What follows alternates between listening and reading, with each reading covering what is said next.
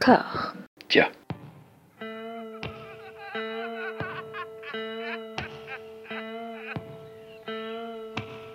And now for something completely different. Would you like to talk about the meaning of life, darling? Sure, why not? Philosophy for two? Right. Provided the movement never forgets that it is the inalienable right of every man or woman or woman to rid himself or herself or herself. Agreed. Thank you, brother or sister or sister. Where was I? Think you finished. Oh, right. I don't want to talk to you no more, you empty-headed animal food trough whopper. I fart in your general direction. Your mother was a hamster and your father smelt of elderberries. Bonjour et bienvenue à toutes et à tous dans Discordia, le podcast qui tente d'aplanir les débats qui rongent la pop culture de l'intérieur dans une conversation apaisée. J'ai la joie d'être rejoint par deux collaborateurs euh, irréguliers de, de Discordia. Laetitia, comment ça va? Très bien. Très professionnel, très bien.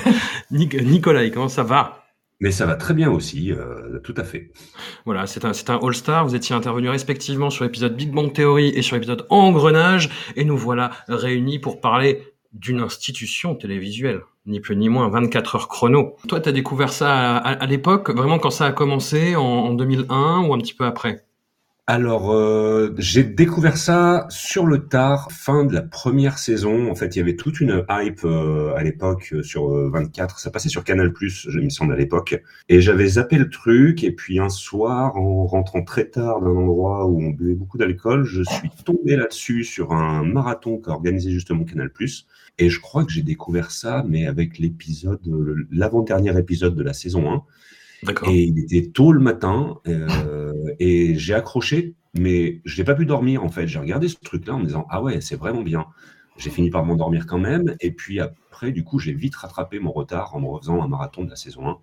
Peu de temps avant que la saison 2 commence en gros. Voilà donc c'était euh, pas vraiment dans les tout premiers instants, mais euh, voilà saison 1 j'ai j'ai accroché euh, raccroché les wagons avant le début de la saison 2.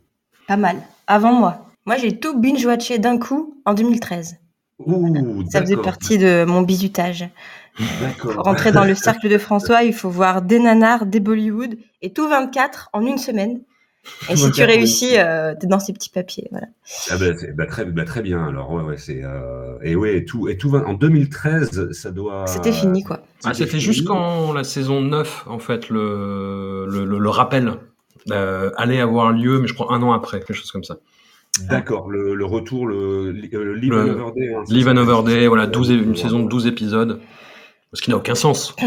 Parce que ça s'appelait toujours 24, ça aurait dû s'appeler 12, Ouais. du coup, non, mais bon, voilà. pas de sens. et du coup euh, en 2013 moi je me suis re-regardé euh, en fait j'ai regardé l'inté- l'intégralité deux fois j'ai fait deux marathons bah, la, le- enfin, la, la première diffusion une deuxième fois un marathon entier Mhm.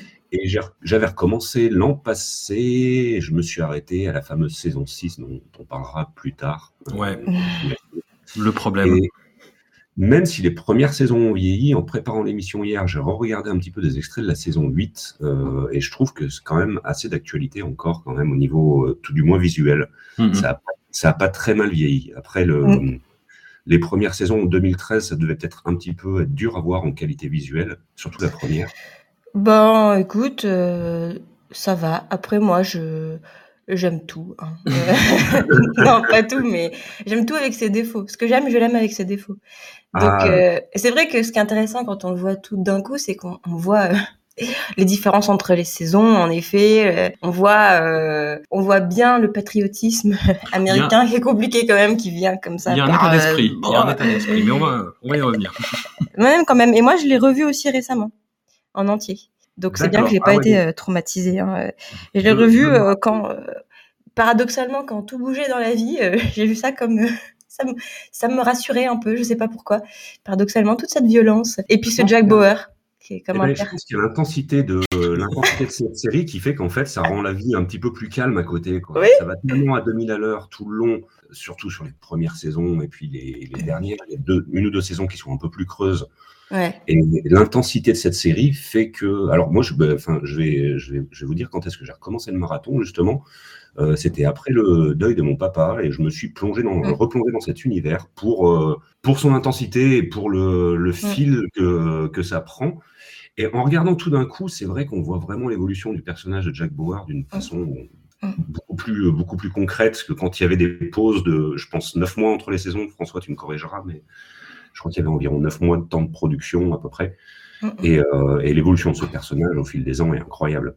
Mais justement, c'est rigolo parce que je me disais, euh, oui, Jack Bauer, il peut tout. C'est un peu comme euh, on est placé comme dans la, je sais pas, dans la peau d'un enfant qui croit que son père peut tout, peut tout faire justement. Donc c'est drôle. Tu tu parlais de ton papa Ouais. et euh, et puis on, on, on s'en fiche. On veut pas de désillusion. C'est de toute façon c'est une fiction.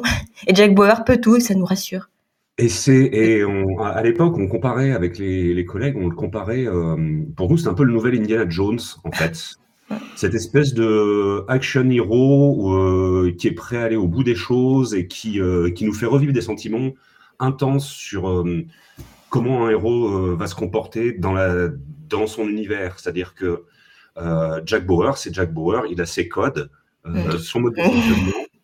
Alors, bien sûr, c'est pas, une- je ne compare pas Indiana Jones en matière de fonctionnement, mais c'est-à-dire que ce qu'il apporte au personnage, le, le action hero, en fait, c'est, euh, c'était le action hero il part à 2000. l'aventure. ouais. Ah, mais après, moi, justement, son mode de fonctionnement, son éthique, comment dire, dans la saison 8, il, mais on va, on va y revenir, mais je saute direct à la fin, on s'en fout, on s'en fout. Mais dans la saison 8, il enregistre une vidéo où il explique un petit peu sa déontologie, en fait, qui se tient, en fait, par rapport à tout ce qu'on a vu et qui explique certains, certains actes, mais disons que la plupart du temps, il a un pragmatisme rationnel qui est absurde. C'est-à-dire que il peut tuer, en fait, il a une logique du chiffre. C'est-à-dire que euh, si c'est pour tuer, s'il faut tuer 1000 personnes pour en sauver un million, bah, ah, il va tuer 1000 personnes, quoi. C'est c'est toujours ça, ça, en fait. C'est la logique du plus grand nombre. En fait. C'est du by all means necessary en fait. C'est-à-dire que Ouais. c'est du jusqu'au boutisme pour le. En fait, c'est très logique euh, comme approche. Alors c'est Oui, c'est en fait c'est une logique mathématique pratiquement. Tu parles de Mm. 1000 1000 morts pour en sauver un million. managérial, presque. Ouais, voilà, c'est. euh, Mais j'ai envie de dire, c'est comme la croix de Coronado, ça placée dans un musée, c'est-à-dire qu'il y a ce jusqu'au boutisme. ça va loin. C'est à la fois papa, Dieu Indiana Jones. et, et Macron. Ouais, voilà, c'est ça. Mais, euh, mais voilà, il y a ce jusqu'au boutisme. euh, j'a- J'allais dire no, euh, no spoil, mais je pense qu'on peut complètement spoiler. On va, bah te- là. on va tellement spoiler dans tous les sens, quoi. Ouais, On va tellement spoiler. D- D'ailleurs, je, je me demande si cette culture du no spoil est pas née de cette série. peut-être. À l'époque, euh, ben, spoiler 24 à ses copains, c'était pas très très cool. Et, euh, et puis, euh, et puis voilà, c'est une des premières séries aussi où les personnages, des personnages ont- importants peuvent mourir Hmm. euh, sur un coup de dé, euh, parce que justement la logique, la logique euh, de l'action veut que Hmm. euh, le terroriste demande qu'on tue ce personnage, donc bah, on le tue. Et voilà, et c'est le seul, le all means necessary de Jack Bauer. Voilà, tout le monde peut mourir, tout le monde peut être une taupe. Ah oui, Tout le alors monde ça. peut être Il une n'y a, taupe. il n'y a que Jack. Il n'y a que Jack. Et Chloé aussi. hein. Et Chloé, c'est vrai. Et Chloé. Et bah pour revenir à comment on a découvert la série, moi c'est comme toi un petit peu, alors j'ai- moins moins ivre, mais euh, j'ai découvert a posteriori, je pense euh, à la fin de la saison 1, et c'était l'époque où c'était pas vraiment euh, full téléchargement, et je pense que ça a vraiment accompagné ma ma consommation de séries en fait, avec ce renouveau complètement dingue qui est arrivé dès la fin des années 90 en fait, avec l'avènement euh, vraiment des grosses séries euh, prestigieuses HBO et puis d'autres qui arrivaient un petit peu sur des networks plus euh, plus grand public, moins chaîne du câble on va dire. Et 24 heures chrono, c'était vraiment ça quoi. Il se passait quelque chose et c'est ouais, un des premiers coffrets que j'ai acheté en DVD. Et j'ai tout regardé euh, d'une traite en un week-end, quoi. Et après, c'était devenu un petit peu le, rendez-vous jusqu'à la saison 5, on va dire. Je commandais les coffrets en import, j'attendais pas la sortie euh, française, mais je ne téléchargeais pas les épisodes non plus euh, de semaine en semaine. J'ai fait ça à partir de la 6 et euh, c'était la pire saison pour commencer ça. Et en fait, voilà, je, je recevais les coffrets et je bouffais tout en un week-end, quoi. Une, euh, une saison de 24 heures chrono. Alors le principe, c'est euh, sur le papier, c'est euh, 24 fois une heure, donc vraiment une journée. Mais sauf qu'avec les coupures pub américaines, on a des épisodes de 42 minutes, donc c'est 17 heures. Mais je m'avalais les 17 heures en un week-end, quoi. Et je dormais parce que je n'avais pas le choix, tu vois. J'étais parce que j'étais épuisé et que je n'arrivais plus à suivre. Je me suis dit, bon, là, là, faut que je dorme, mais euh, mais je reprenais dès le, le saut du lit, tu vois, quoi. Et Alors que euh, Jack, est-ce qu'il dormait, Jack? Et ben Jack non, il- Bah non, Jack euh, bah, il faisait des micro siestes pendant les coupures pub en fait. c'est ça. Mais c'est c'est ça. Et ce con- d'ailleurs, ce concept du real time, euh, qui est quand même le, le fondement de la série, en, en Mm. gros, je crois que les créateurs se sont vraiment lancé ce défi-là. Il a surtout marché pour la première saison. La deuxième, il y avait encore un petit peu des traces, mais je pense qu'à partir de la troisième, on, commence vraiment à perdre cet effet real time. euh, Ouais. Voilà, qui était euh, bon. Alors, je pense qu'après aussi au niveau de la narration, ils pouvaient pas faire autrement parce que les intrigues se complexifiaient et c'était quand même relativement bien amené. Mais euh, plus on avançait dans le temps, moins le real time était nécessaire. Jusqu'à la saison 9, comme tu dis, qui aurait dû s'appeler 12 en fait, et qui nous fasse une douzième, une dixième saison de 12 heures pour qu'on le sorte de Russie, ce pauvre Jack Bauer. D'ailleurs, euh. Mais, mais on va y venir. On va y revenir. Bah là, oui, oui, Jack, Jack Bauer est quelque part en train de se faire torturer en Russie, dans l'univers Ouais, Jack fictif de Bauer n'est 24. pas mort. Et nous, on continue de vivre normalement. Mais oui, voilà, on fait comme si Voilà, on était.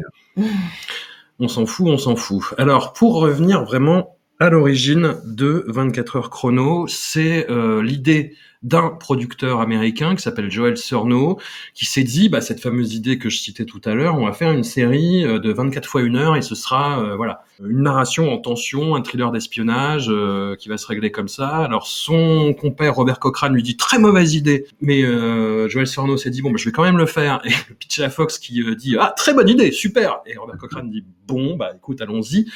Ils ont engagé en fait un réalisateur pour euh, bah, le pilote et euh, quelques euh, épisodes de la première saison qui s'appelle Stephen Hopkins. Alors qu'on connaît parce qu'il a une, une petite carrière dans le cinéma bis américain pas dégueu et avec comme point d'orgue quand même Predator 2 euh, qui, est un, qui est un film qu'on aime bien voilà qui est. Ouais, qui est, ouais, qui est ouais. très urbain, qui est, je dis pas préfigure 24 heures chrono dans sa façon de brosser la ville comme territoire dangereux, mais pas loin. Alors, Et- oui, tu vois, je savais, pas ça, excuse-moi, je t'interromps, mais c'est vrai que quelque part, ouais, la manière de filmer Los Angeles est assez proche dans la première saison, euh, même s'il n'y a pas de tigre ni de panthère, mais, euh, mais oui, on est sur le même, euh, même, euh, même approche de Los Angeles, peut-être un peu plus violente dans Predator 2, mais d'accord, ok, très bien. Mais dans, dans le storytelling de 24 euh, tel qu'il se fait euh, à la fois de façon officielle et officieuse, c'est Stephen Hopkins qui a établi le cahier des charges esthétiques, c'est-à-dire les scènes d'action en caméra portée, le split screen, euh, bah, tout ce qui fait l'identité visuelle de, de 24 quoi en fait et qui perdure dans, dans ses différentes itérations et dans les séries euh, ultérieures. Et c'est une série qui met en vedette Kiefer Sutherland dans le rôle de sa vie. Kiefer Sutherland, euh, acteur américain qui a eu une belle carrière, euh, fils de Donald Sutherland par ailleurs, et qui là vraiment trouve le rôle de sa vie. À l'époque, il était quand même dans le, dans le gros creux de sa carrière. Je regardais une interview de lui à, à ce sujet-là. Et euh, il sortait de Dark City, hein, je pense, peu de temps avant, qui est... Euh, Qu'un un- second rôle où il est méconnaissable. Voilà, mais qui a un très bon rôle pour lui, mais c'est vrai qu'il était quand, complètement euh, cantonné, on va dire, bah, Dark City, est-ce qu'on peut considérer ça comme une série B, mais il était plus mainstream euh, Suther- Sutherland. Et du coup, là, il a trouvé un rôle euh, où je pense que personne l'attendait, même pas lui s'attendait à ça, je pense. Et, euh, et puis ça a donné ce que ça a donné, comme tu dis, le rôle de sa vie, quoi. Et puis on n'imagine personne d'autre à la place, quoi. Ça me paraît impossible. Bah, ça a été le problème du spin-off qu'ils ont tenté de faire, quoi. 24 euh, Legacy, 24, euh, 24 heures l'héritage, je sais pas si on traduit, mais et où il n'y a pas Jack Bauer et et tu ne vois que ça en fait. Tu te dis mais il manque quelque chose et ce qui fait que ça ne tient pas quoi. Alors, je sais peut-être pas, peut-être pas le seul problème de Legacy, il y en a pas mal. Oh, il y en a plein. On en parlera- sans doute tout à l'heure. Mais oui, oui, c'est euh, c'est le rôle de sa vie, neuf saisons. Donc, dans cette interview, je, le- il, il explique clairement que lui, c'était une famille, en fait, euh, Mm. l'équipe de 24, et, euh, et qui serait d'ailleurs partant pour refaire quelque chose, peut-être une sortie de, une sortie de goulag. Sortie du goulag. Après, c'est une alchimie parce qu'il suffit pas d'avoir Kiefer. hein, parce que moi, j'ai regardé euh, quand j'avais la grippe, il fallait quelque chose pour me- m'empêcher de m'endormir. Enfin bref, j'ai regardé Designated Survivor. Ah oui. Plaisir It's- coupable. Guilty It's- pleasure. Mais que- non, mais c'est même pas plaisir, mais c'est c'est c'est terrible. Euh, c'est terrible, le pauvre pauvre Jack Bauer. Je me disais pauvre Jack Bauer, mais c'est drôle parce que des fois on le voit de temps en temps, il est trahi, il fait, il a un petit tic. euh, tu sais quand il quand il tourne sa tête vers un côté avec et puis en clignant d'un œil là, c'est ce petit Jack Bauerisme là. Et de temps en temps il le fait. Designated Survivor, c'est Jack Bauer président, tout simplement. En fait, voilà. C'est pour ça que j'aime beaucoup cette série, c'est parce qu'il y a Kiefer Sutherland. Et ils ont essayé, enfin, alors bien sûr que ça parle d'autre chose, mais ils ont essayé un petit peu de quand même donner cette approche, on va dire, géostratégique, quelque part. Et puis, De la a table rase quand même. Hein. Tout le monde Ouais. meurt et on repart et euh, avec euh, le sens moral et tout, mais euh, bon. Mais il y, a les- il, y a, il y a des éléments, il y a des éléments de 24 heures chrono dans Design- Designated Survivor, les terroristes et ainsi de suite. Donc, c'est- quelque part une sorte de filiation indirecte, mais, euh, Oui. Oui. mais oui, mais Jack se balade, euh, il se balade mollement dans sa retraite, quoi. C'est ça, il a, il a pris sa retraite et euh, ça. Il est président pour sa retraite. il est président, voilà. Et t'as vu quand Audrey Raines arrive Ah, euh, Une actrice avec qui il est dans je, alors, 24. je les ai regardés qu'une seule fois, les Designated Survivor, et je me rappelle surtout des, mm, euh, plutôt de l'aspect politique et ses aides de, de campagne, enfin de, de Ah oui, oui, bah. Mais moi, je me suis marrée. Elle arrive et puis ils s'enlacent, ils sourient alors qu'ils se connaissent pas. C'est vraiment, on dirait qu'on filme les retrouvailles 24, ils font un pot, quoi. Euh, mais qu'est-ce que ça devient complètement surréaliste. Après, c'est peut-être moi qui interprète, mais. Mais non, non, J'avoue. moi, Mais je regarde ce, ce passage de Designated Survivor, Ouais, c'est la- c'est au milieu de la saison 2, je pense. Qui, est, Alors. qui était moins bien d'ailleurs. Mais revenons à 24. Oui, voilà. revenons- 24. revenons à bah, 24. pardon, c'est moi. On va faire une émission un peu euh, putaclic, parce que les gens euh, adorent ça, les, adorent les classements, donc on va classer les saisons de 24. On va voter ensemble, on va débattre, on va faire des compromis, on va faire une intersyndicale du classement des saisons de 24 heures chrono. C'est le principe. On commence par la première, qui donc pour l'instant est première par défaut. Et effectivement, quand on se fait un marathon, c'est peut-être la plus faiblarde niveau rythme, mais il y a quand même des bases solides qui sont là.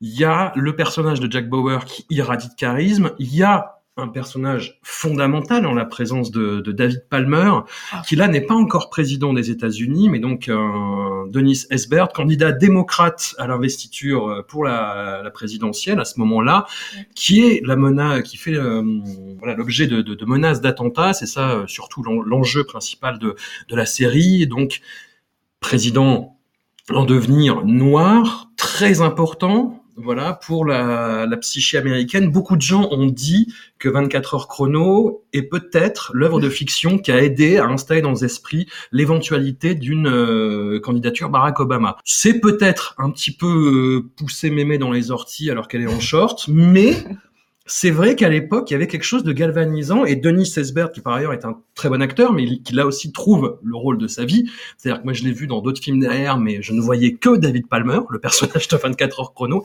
Il a une stature, une présence physique et vocale. La voix de, de Ah Denis ouais. Esbert est absolument incroyable.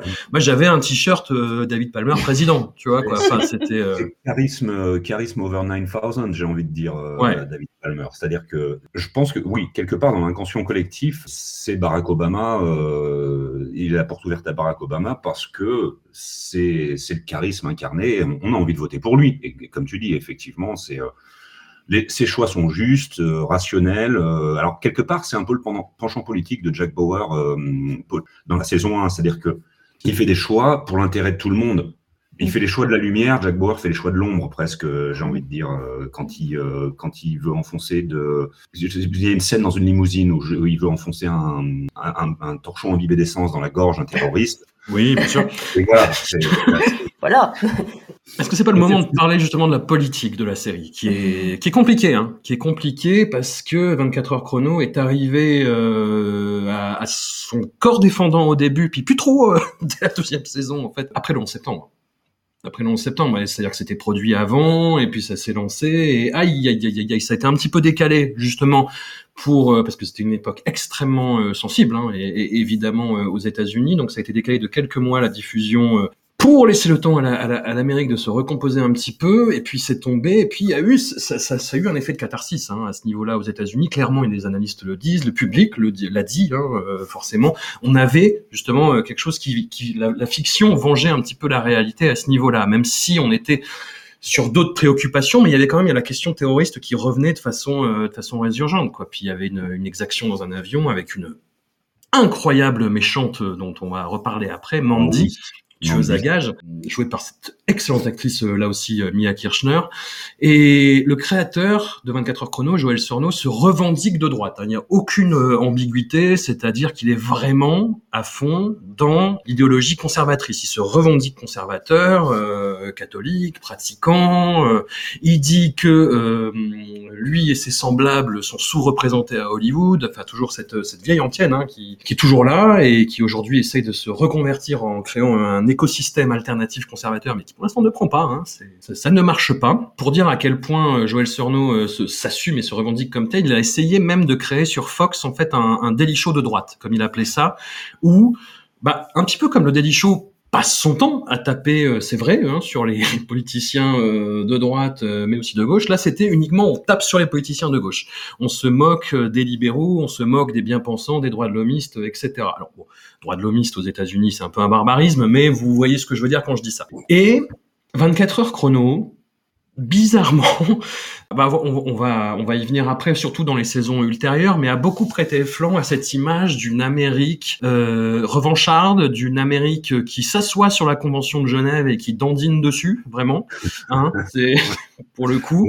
On les des claquettes, je dirais presque. Voilà, Jack, les méthodes de Jack Bauer en fait ont inspiré certains authentiques. Euh, interrogateur, pourrait-on dire de façon polie, et tortionnaire pour dire de façon euh, voilà euh, plus, plus, plus littérale euh, de l'armée américaine, et notamment des, des méthodes de la saison 2. Mais alors, sur cette, sur cette saison 1, justement, et je pense que c'est ça qui, qui marche très bien dans cette saison 1, c'est que, alors, c'est par extension à ce que tu dis, 24 heures, quelque part, s'inscrit dans le réel. Le réel s'inscrit dans 24 heures, euh, en plein 11 septembre. Euh, euh, saison, je crois que les premiers terroristes musulmans arrivent dans la saison 3, hein, dans la saison 2, il me semble. Euh, dans la saison 4. Dans la saison 4, dans la saison, dans la saison 4 d'accord. Ouais. Et, euh, ah, non, mais... Dans les trois premières saisons, ça tourne autour du pot en fait. Soit on prend des, euh, des nationalités un petit peu indéfinies, mais qu'on peut identifier comme les, la famille Drezen, qui sont serbes du coup euh, voilà. dans la, la, la, saison 1. On a euh, bah dans, dans, dans, la saison 2, en fait justement, il y a, y, a un, y a un discours qui est très étonnant sur lequel on va revenir, mais il y a, y a une tentative de faire passer ça sous faux drapeau et d'accuser la communauté musulmane en fait. Par conséquence de ce qui se passe aux États-Unis, 24 a surfé sur la, vibe patriotique euh, des, Américains. Et l'intrigue de la saison 1, qui est quelque part très euh, américano-américaine, à part euh, justement les Serbes qui arrivent un peu et qui font le, qui font le lien avec, euh, avec l'espionnage international, c'est ce qui est bien dans cette saison 1. C'est-à-dire qu'on on parle. Enfin, moi, jusqu'à jusqu'à 24 heures, en, en, gros, le concept de primaire à la présidentielle américaine était quelque chose qui, qui m'était lointain. Hmm. Et j'ai découvert un peu ce système électoral américain par, euh, par la saison 1. Ah, on était sur un système d'alternance de présidence et euh, on a un démocrate qui fait deux mandats, puis un républicain qui fait deux mandats, et, euh, et voilà. Mais le concept de primaire m'était euh, m'était pas familier et c'est vrai qu'après ben on regarde et puis alors en plus à l'époque sur le site internet qui était bien fait, je sais qu'à chaque épisode ils mettaient un, une fiche de lecture sur des sur des choses qui se passaient dans l'épisode et qui étaient inspirées de la réalité justement en l'occurrence. Tu dis que 24 fait de la pédagogie quand même. Oui, oui, alors oui.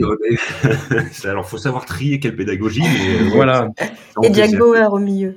Voilà, si on veut torturer quelqu'un, on sait faire. c'est 24, voilà. Les, comment dire, il y a certains créateurs, scénaristes, producteurs exécutifs de la série. Alors pas Joël Surnaud qui lui euh, assume et nous emmerde hein, joyeusement, mais il y a beaucoup d'autres. Euh, je pense à Howard Gordon ou Manicoto, enfin des, des, des gens qui ont beaucoup supervisé, écrit, produit des épisodes qui disent oui, mais on avait la tête dans le guidon, on était dans un espèce d'éther euh, de fiction euh, qui n'existe pas. C'est pour ça que tu vois, il y a plein de pays euh, inventés dans 24 heures chrono. Il y a le, le, le pays africain, c'est le Sangala, le, le président euh, qui, qui, qui, se fait tuer dans la dernière saison, euh, c'est le président du Kamistan. Tu vois, il y a plein de plein de trucs comme ça qui n'existent pas, avec quelques repères très précis par ailleurs à côté de ça. Hein. C'est pour ça que c'est bizarre. Mais, mais c'est un peu un peu comme Kojima fait avec Metal Gear, par exemple. Ouais.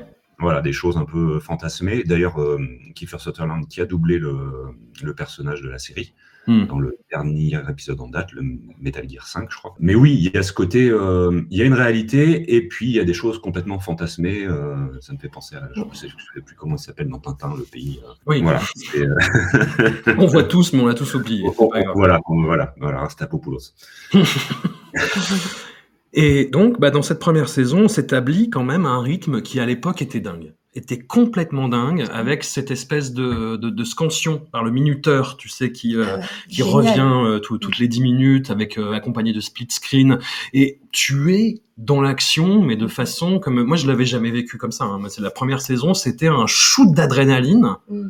mais incroyable. Quand tu la revois maintenant, 20 ans après, un peu moins. Bah, si, un peu moins, mais quand même. Voilà. Tu es c'est palpitant, quoi. Mmh. Ouais, non, c'est clair que c'est un gros choc quand ça arrive à la télé, la, mmh. la saison 24, euh, le personnage, euh, et puis alors oui, 20 ans, 20 ans après, on est déjà 20 ans, oui. Mais oui. Euh, oui, oui, oui. alors c'est tout aussi palpitant, peut-être un petit peu moins, mais porté par Jack Bauer, effectivement. Et puis, donc, mmh. saison 1, vraiment, c'est quand même une révolution télévisuelle pour moi. Voilà, c'est vraiment dans le classement, elle a son importance. Moi, ça ne m'était jamais arrivé d'enchaîner une dizaine d'épisodes d'affilée. Enfin, et ça, ça, ça, ça, ça m'arrive, euh, ça ne m'arrive plus trop. Enfin, sauf quand j'ai pas le choix, mais qu'il faut que je fasse le boulot. Mais euh, mais ça ne m'était jamais arrivé, cla- clairement, Oui, et, et de vouloir continuer. Enfin, c'était vraiment une drogue. C'était euh, D'ailleurs, d'ailleurs, voilà, la notion de binge watching, euh, je pense qu'elle naît de 24 heures, comme la notion de no, no spoil en fait. C'est Jack qui a tout inventé. Jack, Jack a tout inventé. Jack a tout inventé, et c'est vrai que moi, je voulais pas savoir. euh, Enfin, si on me disait, euh, tiens, lui va mourir, ça me gâchait complètement le plaisir de la série, quoi. Mm. Mais avec une science vraiment de la narration, de la mise en scène, sachant Ouais. que c'est très périlleux comme exercice parce que le, la méthodologie d'une saison de 24 heures chrono, c'est on écrit intégralement les quatre premiers épisodes qui sont diffusés euh, bah, en voilà en wagon de tête et après on écrit la série au fur et à mesure, on écrit la saison au fur et à mesure avec des fortunes diverses, mais avec quand même des, euh, des, des, des bases qui sont établies dès la première saison, avec des passages à, des passages à vide. Hein. Tout, tout ce qui précède un petit peu l'introduction de la famille Drazen, donc les, les grands terroristes qui ont volé à David Palmer dans la saison 1, il y, a un, ventre mou. Il y a un ventre mou qui, à la revoyure, justement, participe du fait que la saison 1 est peut-être moins efficace que les autres, mais, euh, garde quand même de, sa superbe. Mais euh, voilà, il y a une science bah, du, cliffhanger, de la multiplication des points de vue. Enfin, c'est quelque chose d'extrêmement efficace. C'est une machine de guerre, vraiment. La, narration, comme tu dis, est extrêmement bonne dans, euh, cette première saison. Ça, ça l'apporte beaucoup. Alors bien sûr, c'est pas exempt de défaut. Euh, Kim Bauer, si tu nous entends, enfin la famille Bauer euh, en Ouais. général. Euh, mais c'est vrai que c'est porté par une grosse narration, des techniques de, des techniques visuelles qu'on connaissait pas à l'époque. Le split screen, c'était pas quelque chose de courant. Le temps réel, donc c'est vrai que la saison 1, moi dans le classement, elle- dans mon classement, elle serait, elle, est assez haute quand même. C'est sûr. que- Mm. par, par essence en fait, par, par poser les, les codes du genre. Et puis surtout le, ben j'ai envie de dire le, le le moment fondateur de Jack Bauer, euh, la, la mort de sa femme à la fin, où justement on n'hésite pas à tuer un personnage euh, qui est quand même important. Il était censé sauver, quoi. il était censé sauver. C'est un constat d'échec en fait, euh, Ouais, ouais. un peu comme. Bon, je pense qu'on en reviendra peut-être après une synthèse, mais euh, tout, tout- c'est souvent un constat d'échec la vie de Jack Bauer. C'est ça. Voilà. Bah, c'est la révélation de Lynn Myers en plus comme une traîtresse, comme une Qui est, sa, taupe. qui est sa maîtresse en plus d'être En une plus. maîtresse. Voilà. Retourne Non, non, c'est une, saison de danse quand même, euh, cette saison 1, et pour, pour ce long qu'elle reste à, à échelle humaine, et c'est ce qui me plaît aussi un peu. Alors, ce qui nous amène à la saison 2, qui est la saison euh, bah, qui redouble d'intensité par rapport à la première, et qui aussi amène euh, bah, je- je- une, quand même un, un- un assez fort violentage de la suspension d'incrédulité, si vous me passez l'expression, parce que c'est la saison où il se passe quand même des trucs qui mettent à mal le principe de réalisme. hein. C'est la saison où Jack Bauer échappe à une explosion euh, nucléaire en sautant derrière un rocher. C'est la saison où Kim Bauer se trouve face à un cougar et euh, il- et on réchappe. Enfin voilà, c'est une saison où il se passe plein de trucs absolument improbables. Mais mais c'est pas grave. Mais c'est pas grave, Non. elle, est, euh, elle a le mérite d'être dans la continuité. Il y a, il y a des choses assez incroyables. Je, en préparant l'émission, je regardais, c'est le- l'impeachment de David Palmer, qui est quand même euh, un moment assez fort, avec le meurtre de, son, de sa conseillère euh, Lynn, je crois, elle s'appelle dans, le- Hmm.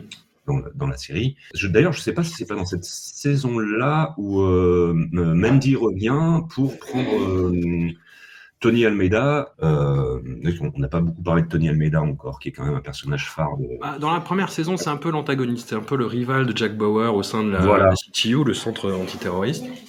Et dans la saison 2, il y a un rapprochement et il y a cette Mandy. qui- Donc, saison 2, il y a des choses, mais c'est vrai qu'on est quand même un peu sur un, sur un, un flanc qui tombe à plat, euh, avec, euh, avec justement ces incohérences, en fait, qui, euh, qui, gâchent le, qui, qui gâchent le plaisir, en fait. Voilà. Même si euh, il y a des moments de bravoure comme le, le sacrifice de George Mason, Ouais, qui est improbable aussi. qui est quelque part improbable. improbable. qui est improbable. qui, si je me rappelle bien, il se fait contaminer au plutonium et donc il se sacrifie parce qu'il est, il a plus, euh, il a plus de raison de vivre euh, et il envoie en gros, il fait un transfert d'argent à son fils et il va faire détonner une bombe nucléaire dans le, dans le Nevada, quoi, Hmm. On le voit dans son oui. avion transpirant, là. avec des plaques rouges. Ouais. Mais quand même. Ouais, saison, saison 2, saison 2 quand même, enfin, déjà d'avoir dit ça, j'ai l'impression qu'on a dit tout ce qu'il y avait de plus essentiel dans cette saison en fait. Ah non, non, non, non, non, loin s'en faut, loin s'en faut. Le, il y, y a eu un débat sur la violence de 24 heures chrono euh, à partir de cette saison 2 parce que c'est là où les méthodes de Jack Bauer euh, de- deviennent, enfin, dans la saison 1, on disait, oh, quand même, c'est- quelqu'un qui rigole moyen, mais là qui ne rigole plus du tout. hein. Euh, Il y, c'est- il y a- y a des méthodes d'interrogatoire et qui sont quand même assez salées. Et c'est là où euh, justement il a pu inspirer des gens, notamment à Guantanamo, euh, enfin qui ont repris vraiment sa méthode. Hein. C'est pas une, une vue de l'esprit ce que je raconte. C'est, quelque chose qui est su, euh, ben, enfin qui se sait maintenant. C'est, c'est quelque chose qui m'a frappé parce que pareil, j'ai, j'avais acheté le, le coffret DVD, donc c'était des, des versions qui étaient euh, celles qui étaient euh, montrées à la télévision américaine. Et ça m'a frappé parce que la saison 2 commence justement par une séance d'interrogatoire assez vénère pour avoir l'information qu'il va y avoir justement une, euh, bah, une bombe qui va exploser aux États-Unis. Et ça m'a frappé. J'ai regardé, euh, j'ai voulu regarder euh, le, premier épisode sur, sur TF1. Ça passait à l'époque. Et cette scène, assez violente, était coupée. Purement et simplement, en fait. Et ça commençait sur euh, David Palmer qui pêche avec son fils. Et tu te dis, oh, ça va, c'est cool comme série. Mais, non, sauf que non, en fait. Tu vois, quoi. Et, et justement, il y avait ce contraste-là qui était intéressant entre euh, cette intro euh, extrêmement vénère et David Palmer qui pêche avec son fils. Tu vois, sur le, hum, le positionnement politique de la série, c'est très intéressant. C'est très intéressant parce que c'est ça anticipe non seulement le fait que Obama peut être élu, mais que Obama va avoir finalement une politique euh, géostratégique militaire américaine qui euh, qui est pas si éloignée que celle de Bush en fait. Bah, Pour faire des grands parallèles euh, complètement hasardeux, mais bah, Pour le moins discutable. Mais cette saison 2, je, je repense aussi à c'est la- l'apparition de Wayne Palmer, hum, donc le frère. le frère, qui est un bon rôle pour le coup. Mais moi, je me rappelle surtout de cette saison 2 pour le- l'insupportable Sherry Palmer, la- la- l'ex-femme à ce moment-là. Et il y a toute cette intrigue euh, du côté familial Palmer qui est aussi assez lourde, qui est un peu, un peu pataude. Sherry Palmer, qui est un antagoniste assez, euh, je, je vraiment le genre de personnage que, que j'aime pas suivre dans une série, qui se retrouve beaucoup trop impliqué et qui a une importance dingue dans cette saison 2. euh, Mais l'actrice est super. L'actrice est super. T'as- envie de l'acheter par la fenêtre tellement Ah, elle est, elle insupportable je- et je euh, elle le fait tellement bien. J'ai rarement détesté autant un personnage télé que Sherry Palmer, c'est grâce à la, à l'actrice. Mais, mais son, son implication est trop grande, c'est-à-dire qu'elle se retrouve euh, donc à la fin, si je dis pas de bêtises, ça se termine au Colisée de, de Los Angeles. Ouais. Ouais. C'est quasiment elle qui a tout instigé. euh, c'est et je trouve qu'ils sont allés, là aussi, ils sont allés un peu trop loin dans le dans l'importance donnée à quelqu'un qui est, euh, je mets ça entre des gros guillemets, juste la- l'ex-femme d'un président. Hum. Mais encore Il y a, il y a- il y a des incohérences. Non, ils se séparent à la fin de la lune. Oui, il la, Ouais. il la quitte à la fin de la une. ouais, il la quitte à la fin de la une. Ah Je oui, d'accord. raison, Ah, c'est Ah ça. oui, en fait, c'est oui, c'est le personnage modeler, ils en font ce qu'ils veulent, ils lui font- et voilà. Et là, tu vois qu'ils écrivent au fil de l'eau, comme tu Ouais, ouais. disais. euh, c'est euh, et peu puis ça finit trop loin, quoi. On sait plus qui mettre, donc bah tiens, on va remettre Sherry Palmer Oui, parce qu'on revoir. connaisse, et puis euh, et puis on va lui donner, euh, on va lui donner les clés du camion euh, de la conspiration. Ouais, ouais. D'ailleurs, les choses que euh, 24 a ramené aussi, je pense que là, ils sont en filiation directe avec X-Files. X-Files, pardon. Je pense que les- toutes les théories de la conspiration euh, qui sont nées, euh, c'est à peu près né sur Stéro aussi de 24, où, Où les, euh, les puissants sont dirigés par d'autres puissances et ainsi de suite. C'est quand même assez prégnant dans, à partir de cette saison 2, justement. Ah bah là, on a des hommes de l'ombre, hein, quasiment, qui font euh, justement une opération sous faux drapeau, qui euh, il y a un faux enregistrement euh, qui en fait des trafiqués, qui veut impliquer des, des pays arabes euh, dans les attentats. euh. et moi, ce que je trouve intéressant euh, politiquement euh, dans cette saison 2, et ce que je m'attendais absolument pas à voir, parce qu'on était vraiment dans, dans cette optique-là à ce moment-là aux États-Unis, hein, le discours était très revanchard, c'est qu'il y a donc cette bombe nucléaire qui explose loin de, de la ville où elle devait exploser, mais il y a quand même cette explosion-là, et les gens pètent les plombs dans les rues en fait, deviennent complètement fous. Il y a des scènes de saccage, il y a des scènes où justement des personnages musulmans ou assimilés comme tels sont euh, tabassés en pleine rue, sont lynchés, et Justement, moi j'étais très étonné euh, de, de, de voir une série qui, en plus, a cette, euh, cette aura euh, assez sulfureuse, on va dire ça euh, pour, pour dire les choses poliment, enfin conservatrice, euh, vraiment, euh, voilà, dans, dans la lignée bouchiste de l'époque, hein, vraiment revancharde, avoir ce discours-là. Moi j'étais très très très surpris. Jack Bauer bénéficie de l'appui d'un agent des services secrets d'un pays inventé, je crois encore une fois, mais qui du coup va perdre la vie parce que des Américains bourrus redneck vont le tabasser à un moment où il était censé aider Jack, tu vois quoi. Et c'est très étonnant, moi je trouve ça de ce point de vue-là, même si après il y a d'autres choses, euh, comme on dit, qui sont plus tangents quoi. Mais c'est là aussi, euh, si je dis pas de bêtises, où il y a cette scène où ils sont dans une armurerie euh, qui est prise d'assaut par euh, une Mm. sorte de milice auto-formée et euh, Jack a pour euh, a comme seul allié deux, deux musulmans. euh, Deux frères, ouais. Voilà, deux frères musulmans et quelque part, c'est un peu le paradoxe aussi de cette série, comme tu dis, est très sulfureuse, mais aussi quelque part des scènes comme ça renforcent un peu le côté, euh, global de, toute la géopolitique et que quelque part les musulmans peuvent être des ennemis comme ils peuvent être des alliés suivant les circonstances, ce qui est euh, bah, la, géopolitique de, de 24 où euh, voilà les Russes vont devenir des alliés dans les saisons euh, plus tard comme ils vont devenir des méchants et ainsi de suite. Donc c'est Rien n'est figé, jamais. voilà. On Et est juste d'accord pour dire que les Chinois sont des ordures. Ouais. Ouais. voilà, c'est fait. Mais pas. C'est fait. Mais oui, saison 2, moi je la trouve quand même un cran en dessous pour toutes ces, ces- Ah ouais, moi j'aime bien. c'est des grosses ficelles par moment et c'est vrai que c'est un petit peu Bah, il y a le per- il y a le il y a le problème, parce qu'il faut parler de c'est c'est un problème, c'est Kim Bauer. C'est Le Kim. Bauer qui en plus là a un arc scénaristique très étrange. Elle est euh, babysitter et elle est poursuivie par euh, il y a cette sous-intrigue complètement relou par un acteur qui joue très mal en plus. Et il y a le père de famille qui est psychopathe, qui bat sa femme, qui bat sa fille plus ou moins aussi. On- enfin si on le voit. hein. Et qui choisit ce jour, quoi. Voilà Ce pour jour. tuer sa femme et péter un plomb et poursuivre Kim Bauer et la gamine quoi. c'est Et- ça- c'est vraiment too much. Ouais. C'est vraiment too much. Et la pauvre Kim Bauer qui réussit à s'échapper, là, le seul cabanon qu'elle trouve, c'est un psychopathe qui veut la, qui veut lui faire croire que elle est, euh, que, que tout le monde est mort. Enfin, C'est-à-dire que c'est une surenchère du n'importe Puis elle tombe sur le cougar en sortant. Enfin, le, ouais, voilà. le fameux cougar, le fameux cougar. Mm. C'est euh, donc c'est c'est vrai que là, on sent que il y a vraiment un, un- je sais- bah, un peu comme Sherry Palmer, c'est-à-dire qu'on on va, on va créer des histoires pour créer des histoires, et c'est Mm, mm, ça. Pour remplir trous comme- autour. euh, non, Mais ce que j'aimais, bien dans cette saison 2, c'était aussi le début avec un Jack Power complètement dépressif qui s'est laissé pousser une barbe de, de, de 8 mois, qui est quand même toujours dans la logique de la perte de sa femme. Les liens avec sa fille sont rompus. D'ailleurs, euh, elle lui en veut au début de ne pas avoir pu euh, sauver sa mère. Hmm. Et du coup, c'est une saison que moi je vais suivre plutôt pour la psychologie de Bauer que pour les intrigues en elles-mêmes, Hmm. qui sont globalement un peu toutes, euh, un peu toutes bancales. Moi, je la mettrais quand même devant la une, quoi. Mais et toi? Euh, non, parce que la une, c'est la première. Bon, bah, saloperie de démocratie. Allez.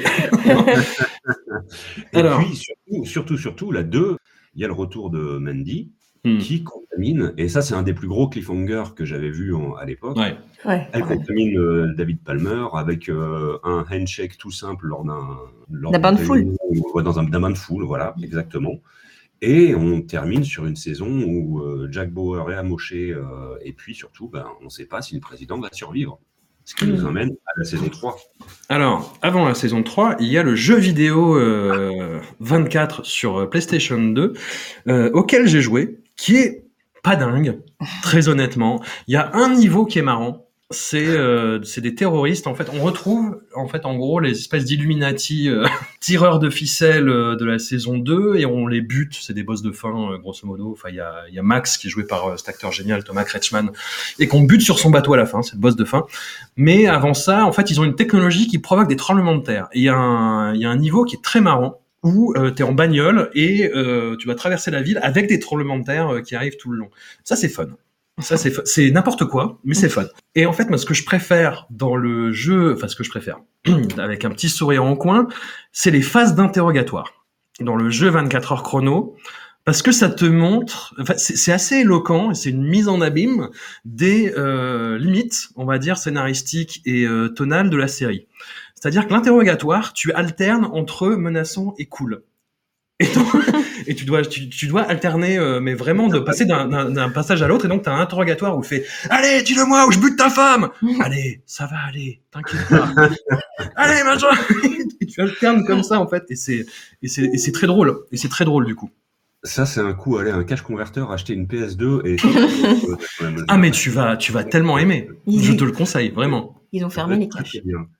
Ouais. Alors, je ne sais pas si beaucoup de beaucoup de tes auditeurs ont, connaissent le jeu, mais euh, mais je, moi je pense que quand enfin quand on a préparé l'émission, j'avais oublié cette histoire de jeu. Et quand tu m'as rappelé, j'ai tout de suite eu envie de de, de, jouer ce jeu. Je me suis dit, je vais passer à côté. Et, euh, Bah, la plupart des niveaux, c'est du euh, comment s'appelle du du, euh, du tir à la première personne. Mais bon, tu incarnes Jack Bauer avec, avec le visage modélisé, bon, avec les performances PS2 de l'époque, hein, mais euh, il y a quelque chose. Mais dans les phases d'interrogatoire surtout, c'est là où ils ont fait le plus de- d'efforts. Et euh, mais du coup, c'est d'autres. mais l'intrigue ne se veut pas euh, canon, comme on dit de nos jours. euh. Bah, elle l'est un petit peu. Elle l'est un petit peu parce que tu butes, grosso modo, le, le grand méchant qui s'évade de la saison 2, euh, mais t'as pas vraiment d'intrigue. Si tu vois que euh, Kim Bauer qui rejoint la CTU, Ah, donc il y a quand même Voilà. des... Ils ont oui, fait mais- le lien. des petits trucs, hein, des petits. Ouais, ouais, mais il y a- mais il y a des tie-ins de la saison à la saison 3 Voilà. du coup, alors, euh, pour le fait. et puis, euh, Alors, ce qui nous amène à la, à la troisième saison, mhm. où il y a eu une ellipse, où on comprend bah, que David Palmer, ça va. Il a une marque dans la main. Voilà, tu vois, c'est ce que tu dis. Bon, bah ok. C'est bah, un peu décevant quand même. Oui, c'était quand même un enjeu euh, assez, assez crucial, mais bon, passons. Et surtout, en fait, on découvre que Jack Bauer est en infiltration dans un cartel de la drogue mexicain, avec euh, les fameux frères Salazar. Et, euh, et on découvre surtout que Jack Bauer est accro à l'héroïne. Et ça va pas du tout. Parce qu'il est chef de la CTU et il va dans son bureau et il va se faire un fixe. Et tu dis, mais non, mais non, mais non, mais non, mais non. Alors voilà, c'est là aussi où sont nées un petit peu les comparaisons entre Jack Bauer et Chuck Norris. Tu sais, avec les, il y a eu euh, ce qu'on appelait les Chuck Norris Facts. Ouais, On Chuck disait, euh, voilà, euh, Chuck, Chuck Norris euh, fait ça, fait ça, fait ça. Et là, bah, il y a des gens qui ont commencé à dire, en fait, est-ce que c'est Jack Bauer qui était accro à l'héroïne ou est-ce que c'était pas l'héroïne qui était accro à Jack Bauer finalement? Parce que Jack Bauer se sauve en 10 heures, je crois. Ouais, c'est ça, il fait tout le chemin du sevrage, mais euh, sur 24 heures, quoi. Alors, ouais, voilà, bah, pas le temps, pas le temps en même temps. Pas le temps. J'ai une théorie par rapport à ça, mais, euh, mais on va y venir parce que enfin, cette saison 3, où, euh, donc, il est accro à l'héroïne, alors il faut quand même préciser qu'il est accro à l'héroïne parce que ça a été son moyen de rentrer sous couverture quand même. Ouais. Donc il y a ce sens du sacrifice et du, euh, qui est toujours présent, c'est-à-dire qu'il s'est pas mis à l'héroïne pour le fun, Non. Mm. Euh, c'est pour pouvoir infiltrer les Salazar. Et puis cette saison 3, alors il y a aussi le retour euh, de l'éternelle euh, Nina Myers, Ouais. euh, qui est son antagoniste ultime. Cette saison 3, moi, ce que j'apprécie beaucoup dans cette saison 3, c'est le fait que euh, ça s'exile. Et alors, ça se veut au Mexique, mais toute cette euh, partie infiltration mexicaine, euh, le lien qu'il a avec Salazar et avec le frère, c'est des choses qui, étaient, je trouve, en, beaucoup plus euh, concrètes, humaines et assez terre à terre en fait par rapport à une intrigue géopolitique euh, où il y a des terroristes euh, internationaux, euh, serbes et tout ça. Là, on se retrouve sur un côté beaucoup plus Los Angeles de, de la rue, en fait, avec pareil ce jeune là qui, qui traîne, qui, qui doit importer de la drogue, enfin qui croit que c'est de la drogue, mais en fait c'est le virus. Moi, cette saison 3, je la trouve, je trouve qu'elle a une tonalité différente des deux premières, et c'était assez, assez rafraîchissant à voir après la saison 1 et la saison 2, qui aurait une, trois, une troisième saison dans la même veine, ça aurait été un peu, euh, je pense, un petit peu dommage. Et là, il y a vraiment une approche un peu différente. Et puis, euh, et puis oui, il y a tout. Après, il y a toute cette manigance de. C'est Stephen Saunders, je crois, le, le méchant dans la saison 3, si je dis pas de bêtises. Et cette saison 3, elle a une saveur particulière, je trouve. Ah, sachant qu'elle est encore plus fucked up que la 2, niveau suspension d'incrédulité, qu'il y a des côtés soap qui sont infernaux. Enfin, la, la- la romance entre euh, Jack Bauer et euh, une des euh, épouses Salazar, euh, tu dis ah, Mm. c'est bon. Mais Il a bon cœur. il y a une iconisation vraiment qui se crée autour de son personnage, autour aussi des autres membres de la CTU. C'est l'arrivée de Chloé dans, dans, dans cette L'arrivée saison de Chloé. 3, personnage crucial. C'est là où Tony Almeida vraiment se développe comme un, un des cœurs aussi de, de, de la série. Enfin, vraiment, il y a, il y a une petite bande qui se crée. Bon, ils essayent de lui mettre un petit genou dans les pattes, euh, Chase Edmonds, qui a une histoire avec Kim Bauer. On se sent bas les reins. Non, mais clairement. C'est Totalement, totalement, totalement. C'est. euh, Voilà, débarrasse-nous de Kim Bauer, s'il te plaît. Voilà. et d'ailleurs c'est ce qu'il fait, et merci, merci euh, Chase Edmonds. Mais voilà, et ces histoires sont complètement euh, tirées par les cheveux. Il y a un des frères Salazar, ah, l- l'autre c'est Joachim Almeida, hein, c'est le, frère aîné, c'est un acteur qui a vraiment roulé sa bosse, qui tourne dans des comédies françaises en ce moment tellement il roule sa bosse. Et en fait, t'as le frangin Salazar, le, plus jeune... euh, je crois que c'est Hector et qui est un peu le chien fou de la bande et euh, qui va prendre sa place. L'acteur on fait des caisses quoi. L'acteur Oui, on fait des caisses, on a l'impression qu'il sort de Breaking Bad alors que Breaking Bad n'existait pas à l'époque. Voilà. c'est vrai que euh, euh, pistolero qui tire en l'air. euh, Ouais. Ouais, ouais. Et Cablon, voilà, Enfin, sais, on est vraiment là-dedans, hein. c'est, c'est, c'est affreux. Mais effectivement, il y a ce côté-là, il y a euh, tout, tout ce passage dans l'hôtel avec les gens qui, euh, qui tombent comme des mouches avec le virus, où on croit que des, que des héros d'ailleurs vont y passer. Michel, Michel, la fameuse Michel. Michel, Michel, donc la, le, qui, qui est la chef de la CTU à ce moment-là, il me semble, dans la série. Non. C'est possible, c'est possible. On se mélange. On se mélange, Ça va, ça va, ça va, ça vient très vite d'une saison à l'autre. Et, Voilà. et la romance avec euh, Tony Almeida commence aussi dans cette série-là, dans cette saison-là, il me semble. C'est ça. Et Mais pour en revenir à ma petite théorie, c'est justement à la fin de cette saison où euh, ça se termine par un Jack Bauer qui craque complètement dans sa voiture. On sent que le mec lâche la tension tombée de trois saisons à, à courir, à tuer, à voir ses proches partir, et il craque complètement de manque d'héroïne aussi en fait. Ouais.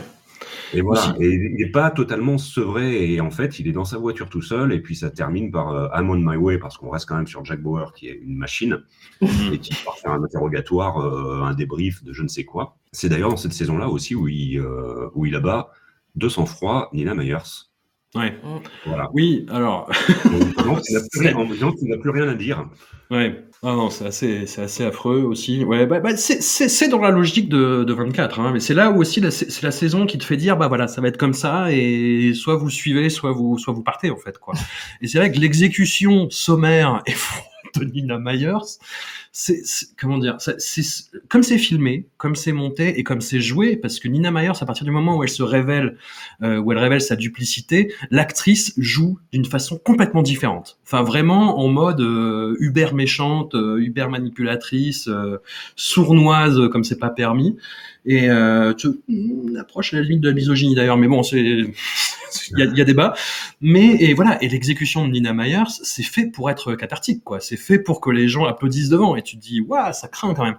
Et Ouais, et c'est là aussi où il y a où on te fait avaler une couleuvre justement sur le pragmatisme rationnel euh, de Jack Bauer face à l'adversité. C'est-à-dire que bah, c'est ça qui m'a fait marrer aussi. J'ai revu quelques épisodes de 24 Legacy que je n'arrive pas à finir. hein. Putain, quel somnifère cette, euh, ce spin-off. ouais, J'ai pas, j'ai pas passé le cap de l'épisode 6, je crois. c'est Pas... Voilà, donc c'est une saison qu'ils ont fait a posteriori, où il y a juste le personnage de Tony Almeida qui revient, mais où ça a grosso modo le même fonctionnement.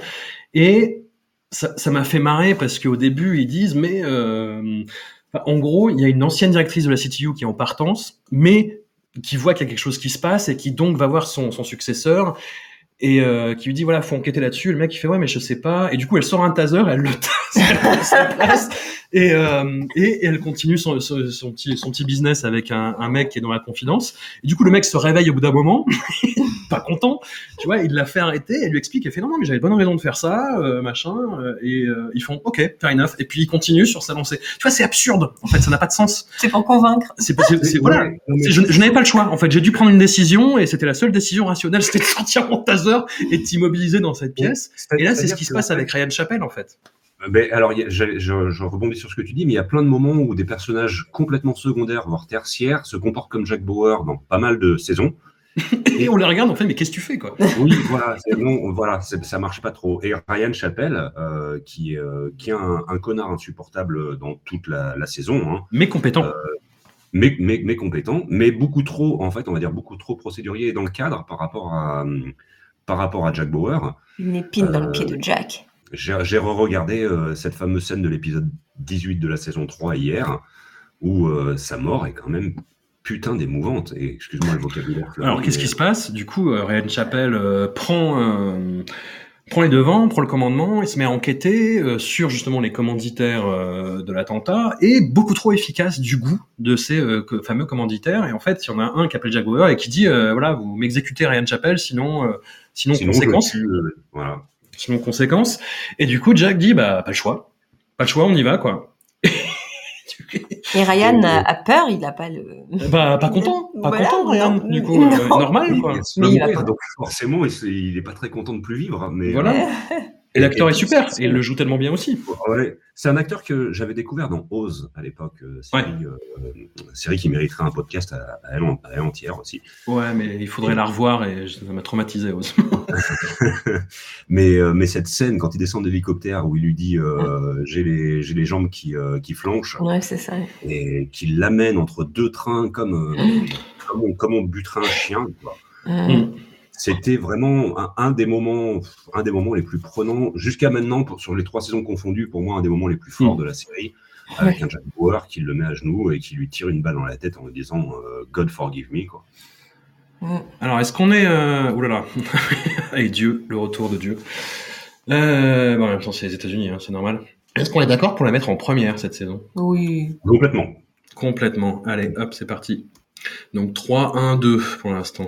La démocratie. Alors on arrive, euh, on arrive au problème. Sachant qu'ils étaient déjà là, ces problèmes-là, mais là, comme je le disais, bah, c'est la saison avec vraiment des terroristes islamistes. Et où en fait le, le, le discours ambivalent de 24 heures chrono par rapport à la question de la gestion euh, du terrorisme apparaît vraiment en pleine lumière. Là où, effectivement, dans la saison 3, bah, on s'éloignait un petit peu. Là où, dans la saison 2, on était dans « Ah non, mais c'est une opération sous faux drapeau et en fait, les méchants, c'est des Américains. » Là, non.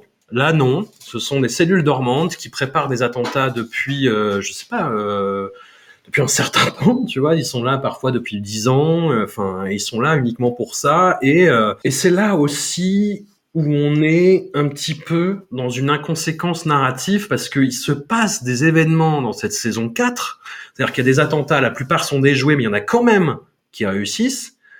Les États-Unis devraient être une zone sinistrée à la fin de la saison 4, en fait. Et on voit rarement les conséquences à l'écran. C'est plus. C'est-à-dire qu'il devrait y avoir une panique totale dans les rues de Los Angeles. euh, on est quand même sur Air Force. euh, si je dis pas de bêtises, non. Oui, à un moment. Air Force One qui se fait pilonner, voilà. Le président meurt. Enfin voilà, il y a, il y a- et les répercussions ont l'air moindres en fait parce que la série est presque trop dense dans ce qu'elle veut mettre. Ouais. Et euh, en préparant l'émission, j'ai effectivement constaté que c'était la première série, première saison, pardon, où euh, ils avaient mis quatre arcs narratifs au lieu de trois. Et ça Mm. se ressent. Oui, oui, parce que c'est les différentes phases d'attentat, en fait, à chaque fois, hein, qui sont, euh, qui Voilà. sont vraiment des arcs narratifs. Mais, et, et, et c'est là aussi où je disais qu'il y avait vraiment de, de grosses demandes en termes de su- suspension d'incrédulité. Ben, on, a, on a évoqué euh, ces aspects-là, le, le, le fait qu'effectivement, ben, il te manque un peu la, ré- la, la réaction tangible des, des États-Unis. Ben, la, la saison 2, en fait, tu vois ce que je disais sur le, le fait de montrer vraiment la population américaine en pleine déroute euh, à ce niveau-là. Et moi, le, le plus gros manquement de, de cette saison, c'est qu'on suit une famille, en particulier une cellule dormante, et en particulier l'adolescent qui participe aux, aux événements. C'est un personnage qui s'appelle Beruz, et voilà, j'aime beaucoup comme il prononce son prénom, donc je le prononce euh, euh, avec intentionnalité euh, à l'américaine. Et Beruz, en fait, qui est un personnage clé, qui justement pourrait avoir du sens par rapport à cette euh, description du, du terrorisme fondamentaliste, de ses interrogations, euh, voilà, le- et éventuellement de se retourner en plein milieu de l'action.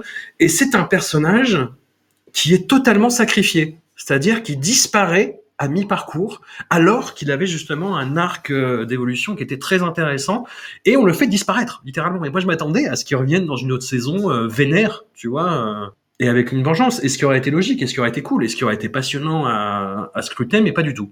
Il y a aussi ce couple de touristes euh, que Jack Bauer envoie en mission dans une usine désaffectée. euh. Oui, Quand je l'ai regardé euh, il y a un an et demi en arrière, là, deux ans, j'ai retrouvé des qualités quand même. Il y a des choses qui sont bien, mais c'est beaucoup trop dense. On passe de de ces attentats de cellules dormantes à euh, ce presidential football qui est donc en l'occurrence la mallette des codes nucléaires euh, qui a été perdue, mais au final c'est pour camoufler des attaques sur des centrales nucléaires par un décode. À un moment, on s'y retrouve plus en fait. On, on sait pas, on sait pas trop euh, quoi, pourquoi, comment. la menace revient. La menace est encore à Los Angeles, comme toujours. La saison 4, elle est, elle, elle est bancale. Elle est, elle est clairement bancale. J'essaie de rep- re- repenser à des moments de bravoure, mais c'est vrai que c'est pas celle qui m'a laissé la meilleure impression, clairement, euh, de, de, de, tout, euh, de toutes les saisons de 24. Euh, Qu'est-ce qui se passe dans cette saison 4 euh, d'improbable Une centrale nucléaire qui explose, Air Force Voilà, One qui, est, il y a qui est des- dégommé. voilà. Il y a des meltdowns, mais je sais pas. Alors, si, là, là le point fort de la saison 4, euh, je pense que tu seras d'ac- d'accord avec moi, c'est euh, euh, l'avènement tranquille de Charles Logan. Bah, L'arrivée de ce personnage absolument génial. Si on doit retenir un truc de cette saison 4, je pense que c'est la mise en place de ce personnage euh, qui, euh, qui est détestable déjà d'entrée de jeu, dans son approche de, de faiblard, euh, qui qui sait pas faire. Je crois que d'ailleurs, il veut, il veut démissionner très rapidement après son, inves- son, son investiture suite à la mort du président. Ouais, donc c'est le vice-président, euh, donc c'est républicain. hein, il y a eu un changement euh, suite aux derniers événements, et effectivement, il est joué par un acteur absolument génial qui nous a quitté il y a pas longtemps, euh, Gregory Itzin, qui en plus, ça a été euh, sou- sou- soulevé par euh, pas mal d'observateurs, ressemble vaguement à Richard Nixon. Donc ça amène un petit peu un truc euh, marrant à ce niveau-là. Et c'est vrai que c'est un personnage, euh, oui, fourbe, lâche, menteur, manipulateur, politicien dans le pire sens du, dans tous les pires sens du terme en fait. Et là, effectivement, on le voit directement. Il est paniqué par les événements. Il est paniqué par le fait de devenir président dans ce contexte-là. Il veut se réfugier dans un bunker. euh, et l'acteur le joue, mais terriblement bien, quoi. Et Terriblement bien. et quelque part, c'est un peu aussi euh, une critique de le- de- des politiques qui n'ont pas, qui ont pas l'envergure, euh, Charles Logan. C'est-à-dire que tu parles de Nixon, on, on- je pense qu'on le verra dans la, dans la saison, quand on abordera la saison 5, mais en plus de lui ressembler, il a un comportement nixonien euh, très rapidement, euh, ce personnage. Bon, alors, alors après, euh, Nixon, euh, c'était un fou furieux, surtout Nixon. hein. C'était- un fou furieux, euh, colérique. Et effectivement, Logan a ça, en fait. Mais euh, il y, a, y a, je sais pas s'il avait tant ce côté euh, lâche et fourbe, vraiment, qu'on qu'on- qu'on voit dans la série. Le mec était, enfin, Nixon était tellement fou furieux que je, je sais pas si- s'il s'embarrassait de ce genre d'attitude, si tu veux. Mais après, on peut, on peut en discuter avec des historiens des États-Unis. Mais voilà, c'est plus une caricature euh, très très négative pour le coup de Nixon. Et ce qui est étonnant, tu vois, du coup, dans une série euh, qui, a, qui, a, qui a un tel background euh, conservateur, mais euh, de voir émerger un personnage comme celui-là et prendre une importance telle qu'il le prendra dans la saison, euh, la saison d'après. Il y a aussi euh, l'apparition de deux personnages importants pour, euh, pour 24, qui sont le secrétaire d'État à l'époque, euh, James Heller, Ah oui, c'est vrai. Et Audrey Raines, qui est le Sa love fille. interest de, de, de Jack. Et par contre, ouais, cet arc avec le secrétaire Heller et Audrey, je trouve pas mal. Ça, c'est un, c'est un, un des points forts de la, saison 4, ça, Hmm. pour, euh, pour sûr. Alors, bah, c'est à, à la fois le personnage est bien et à la fois il est joué par un acteur, William Devane, qu'on a tellement vu dans des soap opéras. Que ça, bah, ça amène un côté, euh, enfin, ça force le côté parfois Santa Barbara que peut avoir euh, 24 heures chrono, en, enfin, Santa Barbara et le terrorisme, tu vois quoi. Et tu vois, moi j'ai adoré le revoir parce que je l'avais vu que dans Côte Ouest. Il jouait Greg dans Côte, Ouest, Côte que je regardais, mais quand j'avais genre 4-5 ans, tu vois. Et je discutais de ça avec ma grand-mère, ma mère et tout, c'était rigolo. Du coup, moi quand je l'ai vu, tu te dit, Greg, Greg C'était Greg qui apparaissait vieilli, mais même pas trop. Ouais. Bizarrement. J'a- j'a- J'avais pas la ref, mais merci. Côte Ouest, c'est Côte Ouest. C'était un dos argenté, quoi.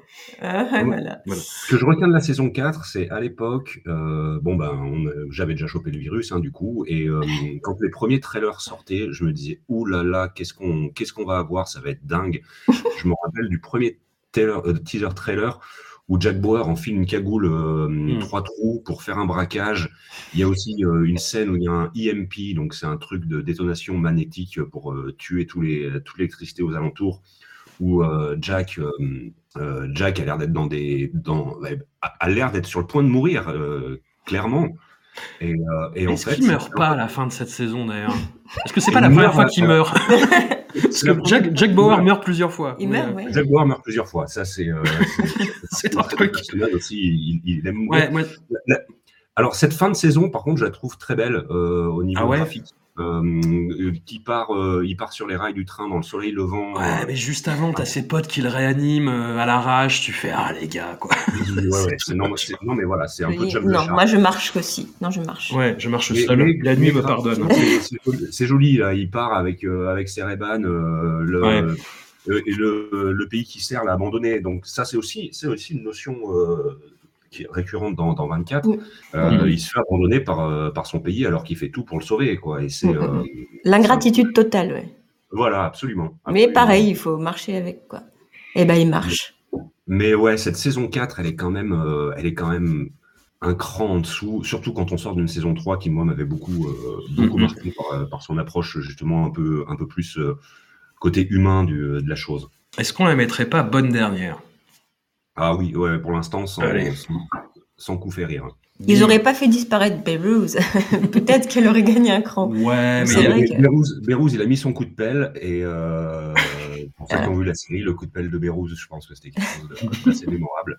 Et, euh, et, euh, et puis il a disparu et puis c'est tout quoi. Mais euh, non, mais c'est vrai que cette saison 4, euh, je- il y a pas de, il y, a- y y trop, il y a trop et pas assez en même temps. Ouais. Voilà. Mais il y a aussi un arc narratif euh, qui est important dans la saison 4, euh, mais ça ne permet pas de la mettre haut, c'est l'arc narratif du consulat chinois.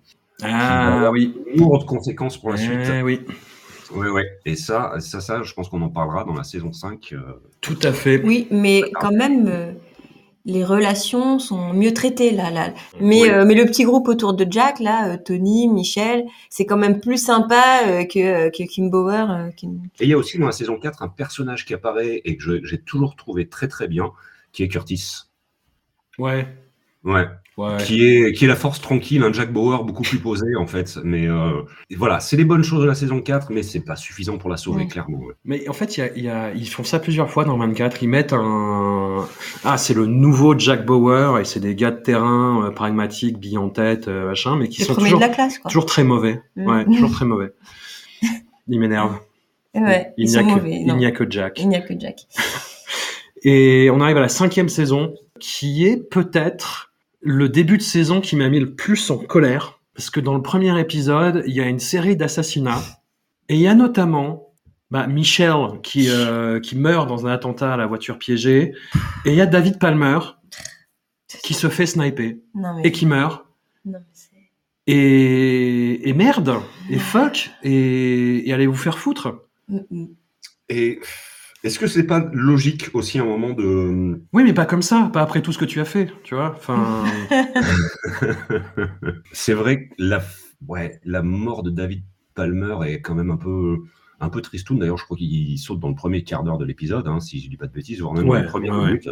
Parce que dans l'état où on a laissé Jack, qui est donc sous couverte, qui, a- qui a donc disparu de la circulation. Qui Alors voilà, qui, qui, qui maintenant est, euh, enfin, il est bûcheron, je crois. euh, Euh, non, il bosse, je crois, c'est sur un truc de, de forage, euh, je sais pas où, au Texas, enfin un truc euh, improbable. Il a refait sa vie, il a une Voilà. femme, un gosse adoptif qu'il n'aime pas trop parce que c'est normal, c'est voilà. Et, et, et du coup, le but, c'est de sortir, de faire sortir Jack de sa cachette. Et oui, comment faire d'autre que s'en prendre à ses proches? Parce que dans la saison 4, ils ont lié quand même des liens avec euh, beaucoup plus personnels avec Michel et Tony, qui sont d'ailleurs mariés dans la saison 4. Mm. Et là, euh, on s'en prend à tous les proches de Jack Bauer. Donc c'est un peu...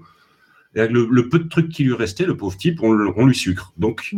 Même si ça fait chier, pour euh, parler crûment, de plus avoir les, les gens qu'on aime bien, bah, le motif est pas mal. en Ça fait sens. Ouais, ouais. ça fait sens, voilà, ça fait sens.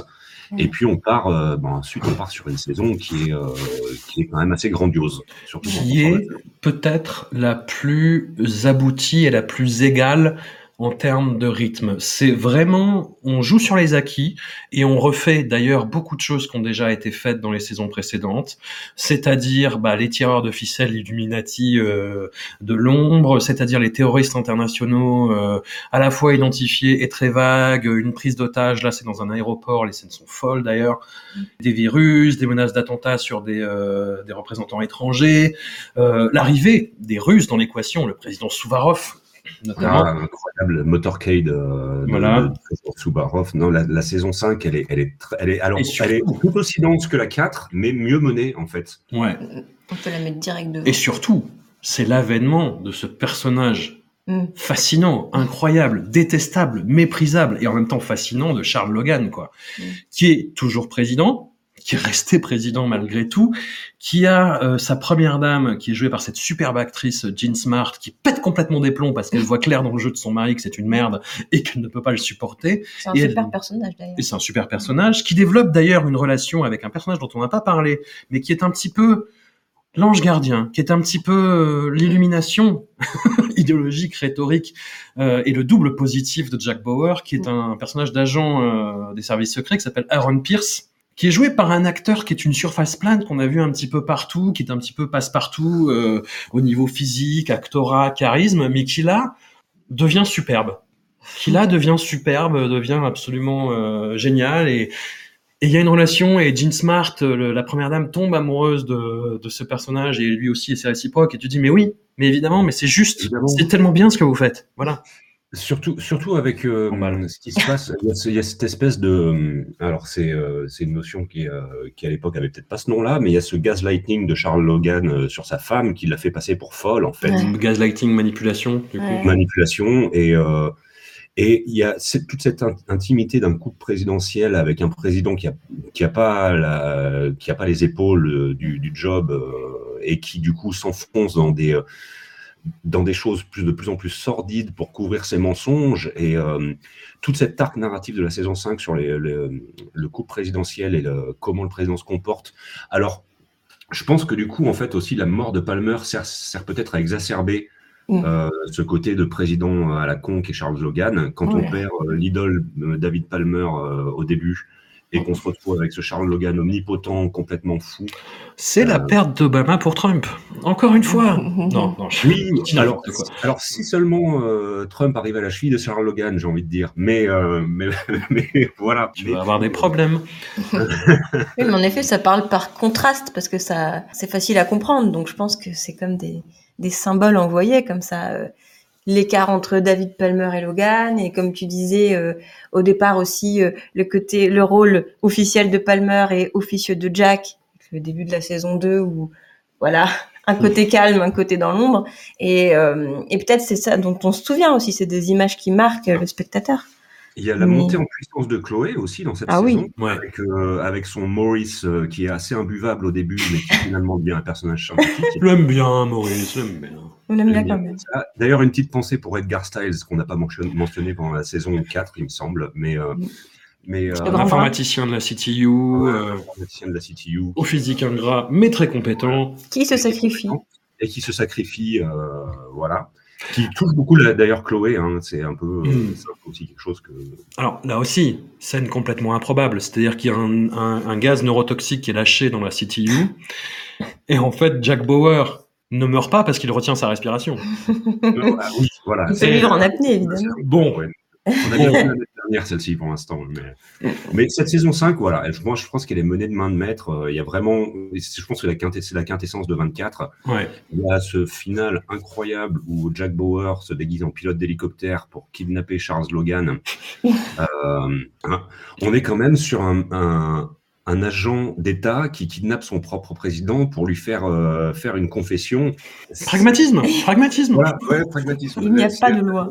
Tous les curseurs, les potards sont poussés à fond. euh, c'est Ouais. vraiment, euh, non, il y a vraiment cette saison 5. Je pense que c'est la quintessence. Non, puis 24. Charles Logan aussi, il faut le dire, on spoil, on, spoil, on s'en s'en bat les reins, on s'en bat les steaks, mais euh, Charles Logan, toute la saison, t'as l'impression soit qu'il va faire une descente d'organes, soit qu'il va euh, partir en courant euh, au, au Panama, soit se suicider. Et en fait, il y a cette scène de révélation où tu, tu vois que c'est lui qui tirait les ficelles depuis le début. Et l'acteur, enfin, et c'est l'acteur qui fait passer ça. L'acteur est absolument génial. Mm. À la fois quand il est lâche, veule, fourbe, pétochard, euh, et, hum, et quand il fait cette révélation-là, t'y crois en fait. Mais oui, parce qu'il a, il a un côté. euh, Il me fait penser par euh, certains côtés un petit peu en fait à, hum, à, à l'empereur Palpatine dans Star Wars aussi, Allez, avec, cette- oui, oui, mais avec cette espèce de cette espèce de force de manipulation et de passer pour le faible. euh, alors Mm. surtout euh, dans l'épisode 3 où je suis faible et tout ça machin, et en fait le mec est complètement démoniaque. il le sait et euh, mais en fait, ça, tient ce que tu dis parce que, euh, bah, tu sais, il y a cette fameuse truc du, du dernier épisode, c'est, euh, bah, on sait pas pourquoi, mais Palpatine est revenu. Tu vois, ils te disent ça littéralement dans les dialogues. Et dans la saison 8, c'est un peu ça. Hein. C'est, on ne sait pas comment, mais Charles Logan est là. Voilà. c'est exactement ça. Mais oui, et là je regardais sur le sur le fandom, euh, on, on discutait, mais c'est bien dans la saison 5 qu'Edgar Styles meurt en fait. Ouais. Voilà. Bah, du gaz, euh, du, du fameux Ouais, gaz. du gaz, c'est Semtex Nordgaz. euh. Alors cette saison 5, elle est dense, mais elle est vraiment, elle est dense dans le bon sens du terme, c'est-à-dire qu'il n'y a pas, ça perd pas de temps, on, on sait où on en est, quoi. C'est vraiment, euh, ah, bah, vraiment cette saison 5, moi je peux la classer facilement première. euh, C'est fait. temps, voilà, Est-ce que tu es d'accord? Ah oui, oui, oui. Ouais. Allez. Et Pourtant, alors on n'a pas Michel, on n'a pas David Palmer. Comme quoi, des fois, Non, mais voilà, c'est ça. je je, je crois que je, je fais un petit retour sur la saison 4, mais je pense qu'au début de la saison 4, ils avaient tenté de faire deux trois épisodes sans Jack Bauer au début. En fait, c'est-à-dire que Jack n'est pas arrivait pas tout de suite dans la saison 4, alors que c'est peut-être aussi pour ça qu'elle marchait pas trop la saison 4. Il nous faut Jack Bauer pour cette série. Bah non, quoi. c'est ça, on veut, exactement. on veut pas attendre Euh, les gars ouais. Euh, c'est quand C'est quand C'est quand C'est quand? Et alors, ce qui nous amène à la sixième saison, et bon, je parlais des problèmes pour la 4, mais les problèmes, ils sont là. hein. Les problèmes, ils sont là. C'est-à-dire que, comme je le disais, en fait, euh, les scénaristes planchent vraiment et écrivent les quatre premiers épisodes qui lancent vraiment l'intrigue. Et les quatre premiers épisodes de la saison 6, honnêtement, sont, euh, sont assez fous et se terminent sur une explosion nucléaire, sur vraiment le constat d'échec euh, encore.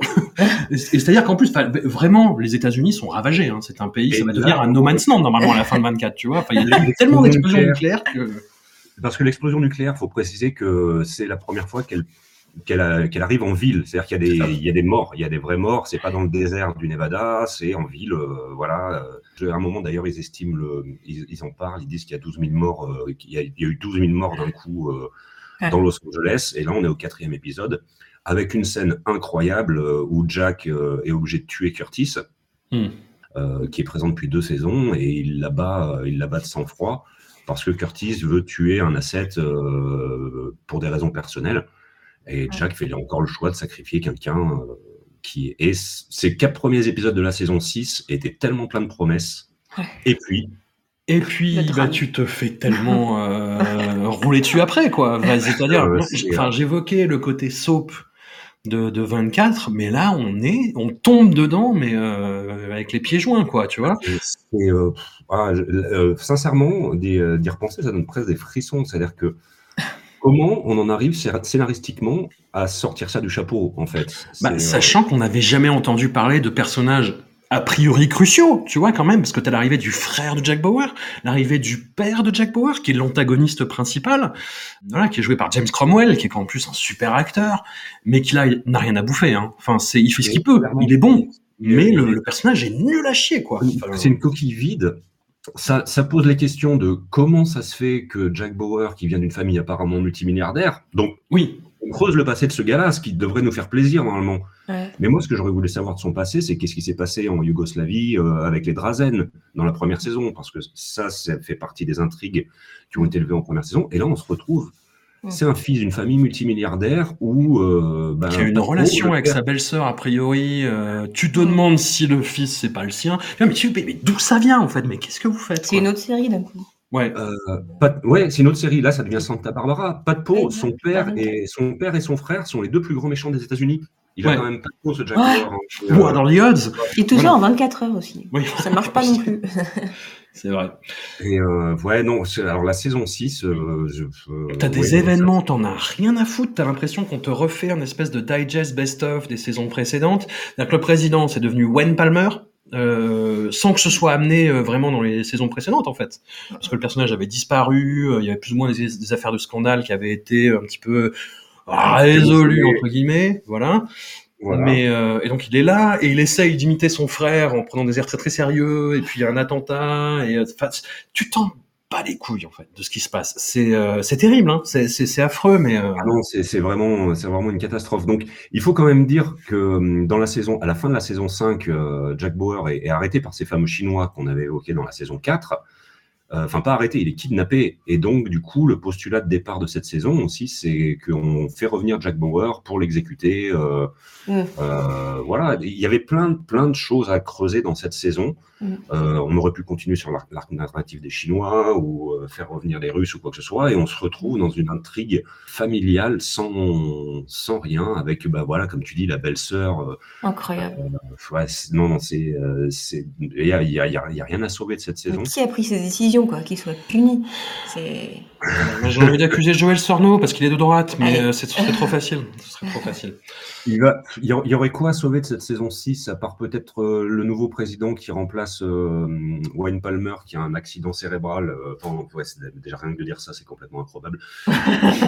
mais, En euh, pensant 24 heures. mais ouais, il y, a No- il y a Noah Daniels, là, je sais plus, j'ai plus le nom de l'acteur. euh, C'est Powers Booth. Voilà, Powers Booth qui est assez. acteur absolument génial, quoi, qui a une gueule, Mhm. mais pas possible, qui jouait dans des Walter Hill, qui, euh, qui jouait dans Deadwood, qui a, qui a une voix, quoi, aussi. Qui a une voix, qui a une présence, qui a un charisme. Et lui, effectivement, euh, lui, Mhm. effectivement, est cool. Il y a peut-être lui à sauver, effectivement. Il y a vraiment euh, pas grand chose d'autre, à part peut-être euh, euh, Karen Hayes, Bill Buchanan, qui sont des personnages qui, euh, qui sont quand même agréables à suivre. Euh, Bill Buchanan qui aura en plus un bon rôle dans la saison suivante, euh, Mhm. qui est quand même pas mal. Mais euh, ouais, non, non, non, c'est pas. Non, là, on est sur, on est, on est pas loin de l'accident du ciel quand même. Hein. Mm. On est sur la dernière, dernière. Voilà. Sans discuter. Hop. Allez, on arrive du coup. Ah oui, le téléfilm 24 de points rédemption avec euh, avec Jack Bauer qui va aider des petits enfants euh, en Afrique dans un pays qui n'existe pas, le Sangala, qui est euh, la proie d'un terrible dictateur euh, qui est joué par Tony Todd quand même, hein, Candyman. Oui, oui, oui. Le général Candyman, Juma. Candyman. Voilà, Jack Bauer Et, euh, contre Candyman. Voilà, et bah, Jack Bauer en fait se retrouve là-bas parce qu'à la fin de la saison 6, euh, Audrey est dans le coma. Mm. Il a confronté le, le secrétaire d'É- d'État Heller. Et à la fin de cette saison 6, il- euh, en l'ayant regardé hier soir juste pour euh, voir les dernières secondes, euh, Jack Bauer songe fortement au suicide à un moment, je pense, parce qu'il a plus son amour qui est dans le coma.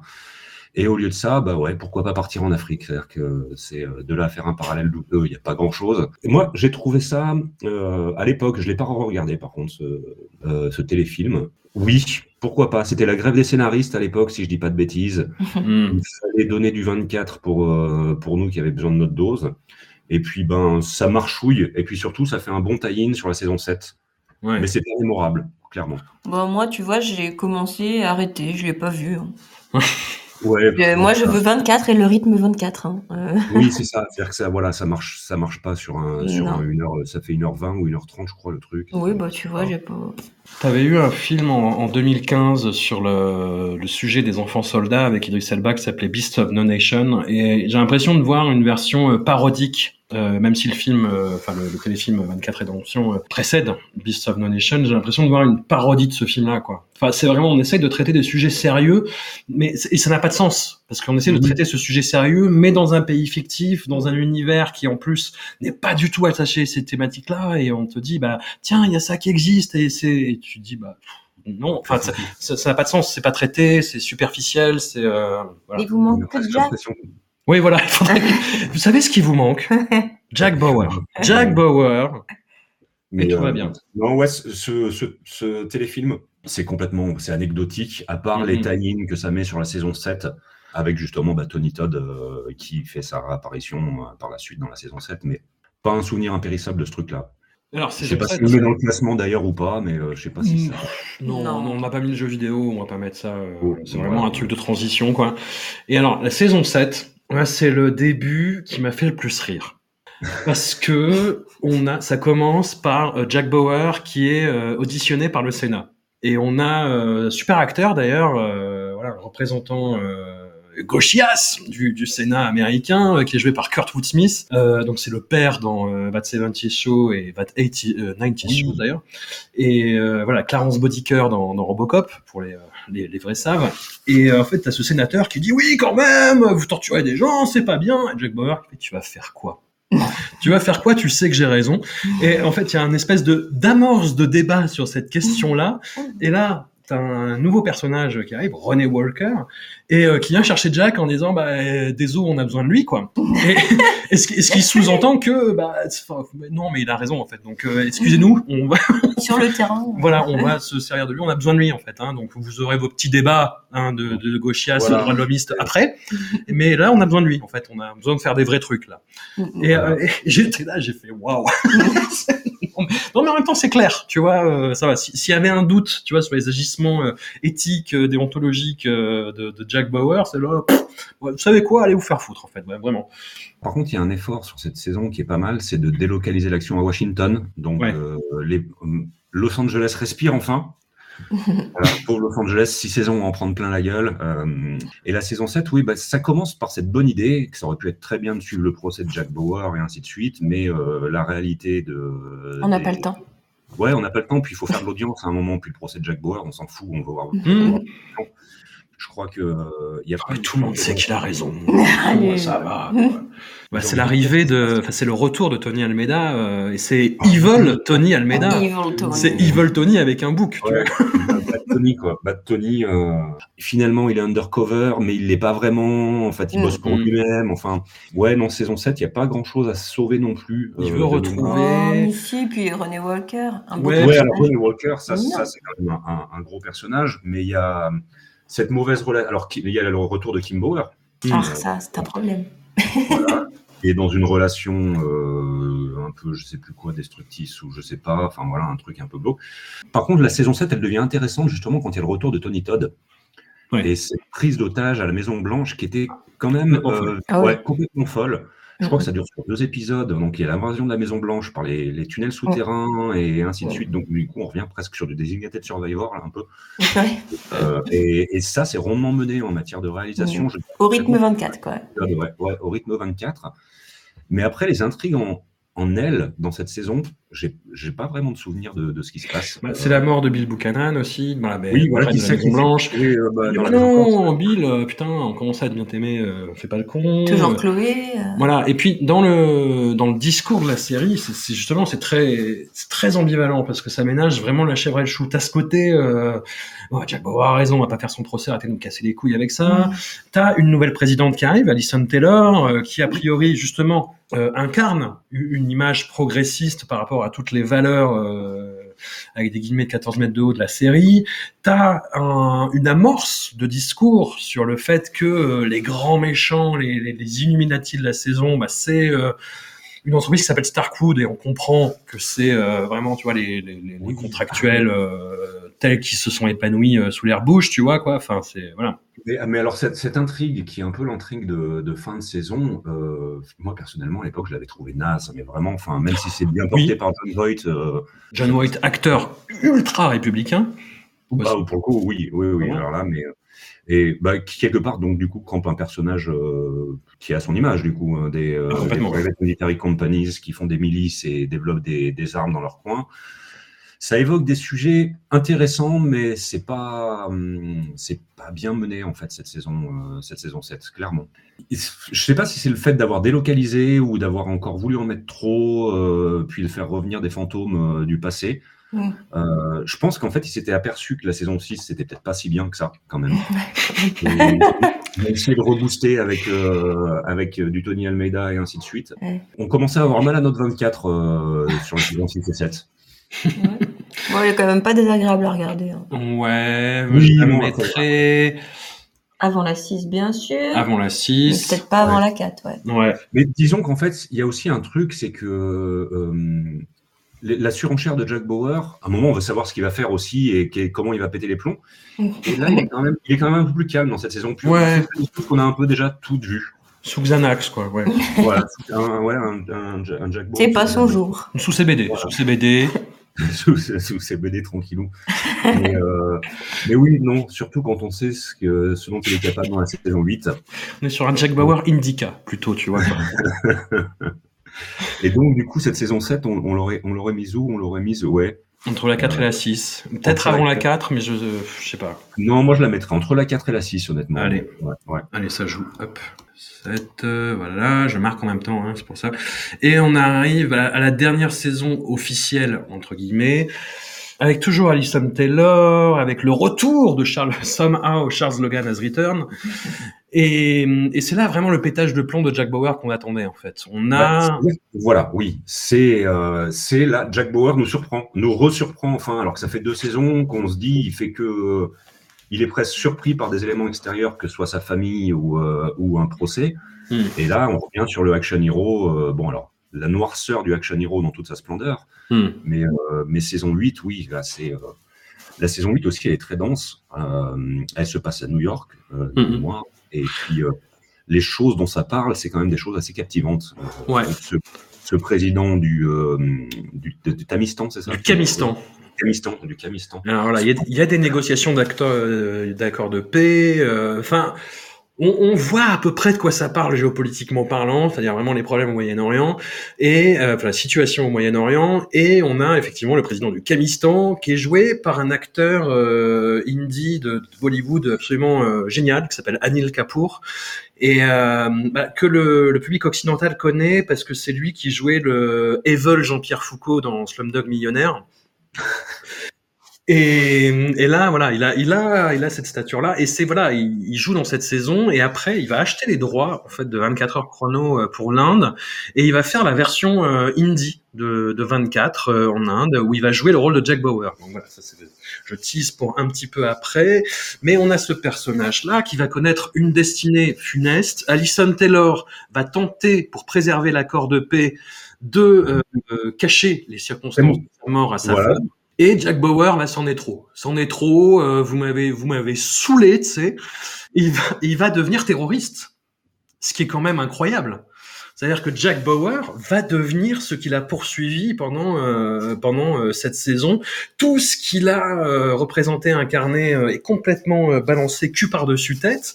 Et la fin de cette saison 8 est absolument admirable parce qu'on a le retour Logan qui veut se, avoir son arc de rédemption et négocier des accords de paix, mais en restant toujours un petit espèce de salopard fourbe. Donc sur des fondations dégueulasses et, et, et malsaines, il, voilà. il traficote avec Souvarov. Le président russe, Félon, voilà, qui est à l'origine de tous les bordels derrière. Voilà, et du coup, il se retrouve. Euh, euh, Jack décide de, de, lever cette conspiration, et puis bah, il y a toutes les, euh, tous les tenants et les aboutissants qui vont avec, les morts qui vont avec, donc le, le président du, du Kamistan, euh, l'assassinat de René Walker, et c'est là où notre bon vieux Jack, euh, voilà. Oui, parce qu'ils étaient en pleine intimité en plus, ils venaient de, de Spécho. Il venait, il venait de se pécho. Il venait de se pécho. Euh, et puis en fait, on. on et Jack on, ne peut pas, ne peut pas être heureux deux secondes en fait, littéralement. Voilà, que le mec, le mec n'aura jamais le droit au bonheur, donc euh, donc il décide de faire tout péter. Et de quelle façon il fait tout péter, c'est euh, c'est juste incroyable. Je pense que télévisuellement, c'est quand même c'était quand même méga chaud d'aller aussi loin en fait.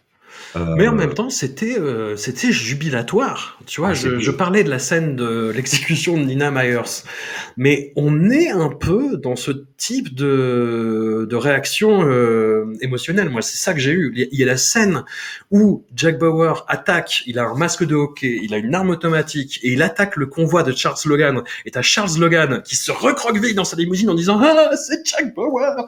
Et il a peur. Mais c'est génial. Il joue d'ailleurs. Euh, il joue il joue il joue fantastiquement euh, ouais. l'acteur à ce moment-là. That's Jack Bauer, do something.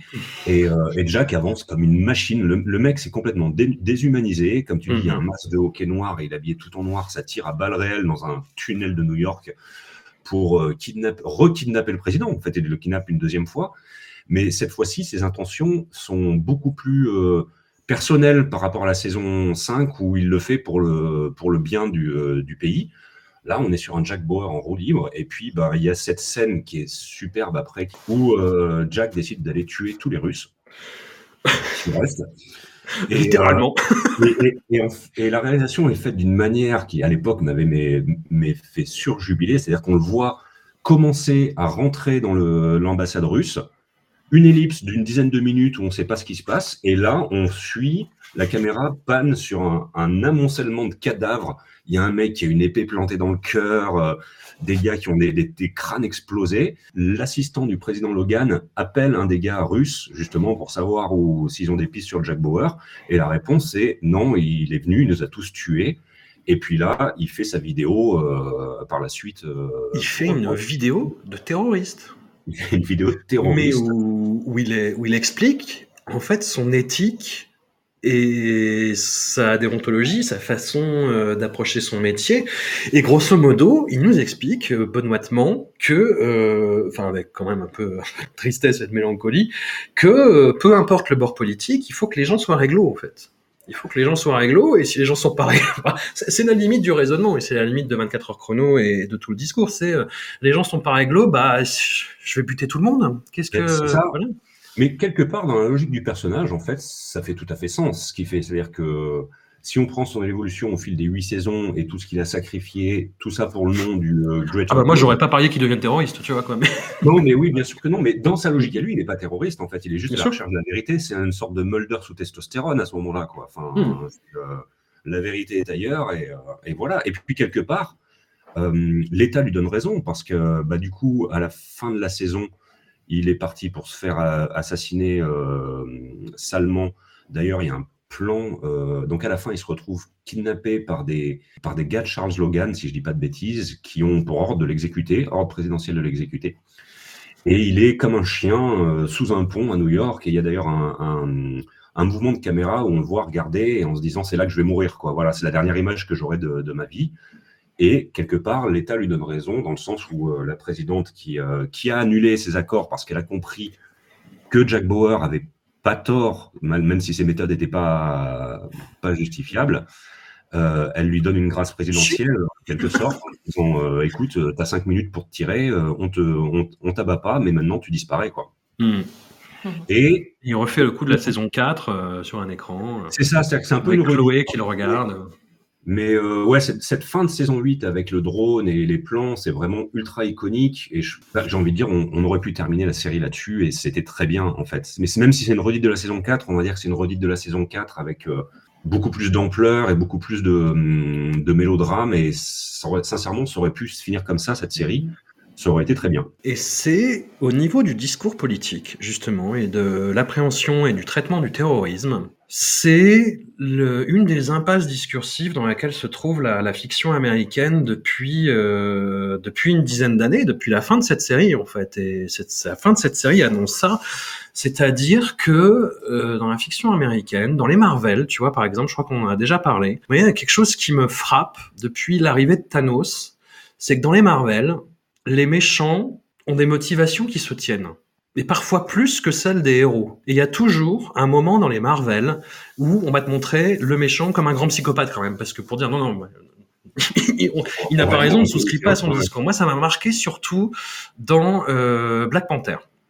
Dans Black Panther, le personnage de Killmonger, euh, il, a, il y a cette scène dans le musée où il dit mais voilà tout, tout ce que je vois là, ça a été pillé au pays africain et à mon pays, euh, et ça visait, tu vois, de partager les technologies aux, aux pays africains pour euh, pour voir émerger. Tu te dis mais oui en fait. Enfin et et t'as des scènes où on le présente comme un pur psychopathe pour contrebalancer ça en fait, pour te dire non, Voilà. non, non, Mais attendez, attendez, stop, stop, stop, tu vois quoi. Ouais, alors je pense qu'il faudra qu'on se fasse un jour ce, ce Discordia sur le MCU, mais c'est vrai qu'un. un- Oui, si on a si, si on a eu 10-12 heures un jour devant nous, ouais. Ouais. Ouais, écoute, pas, pas de problème, quand tu veux.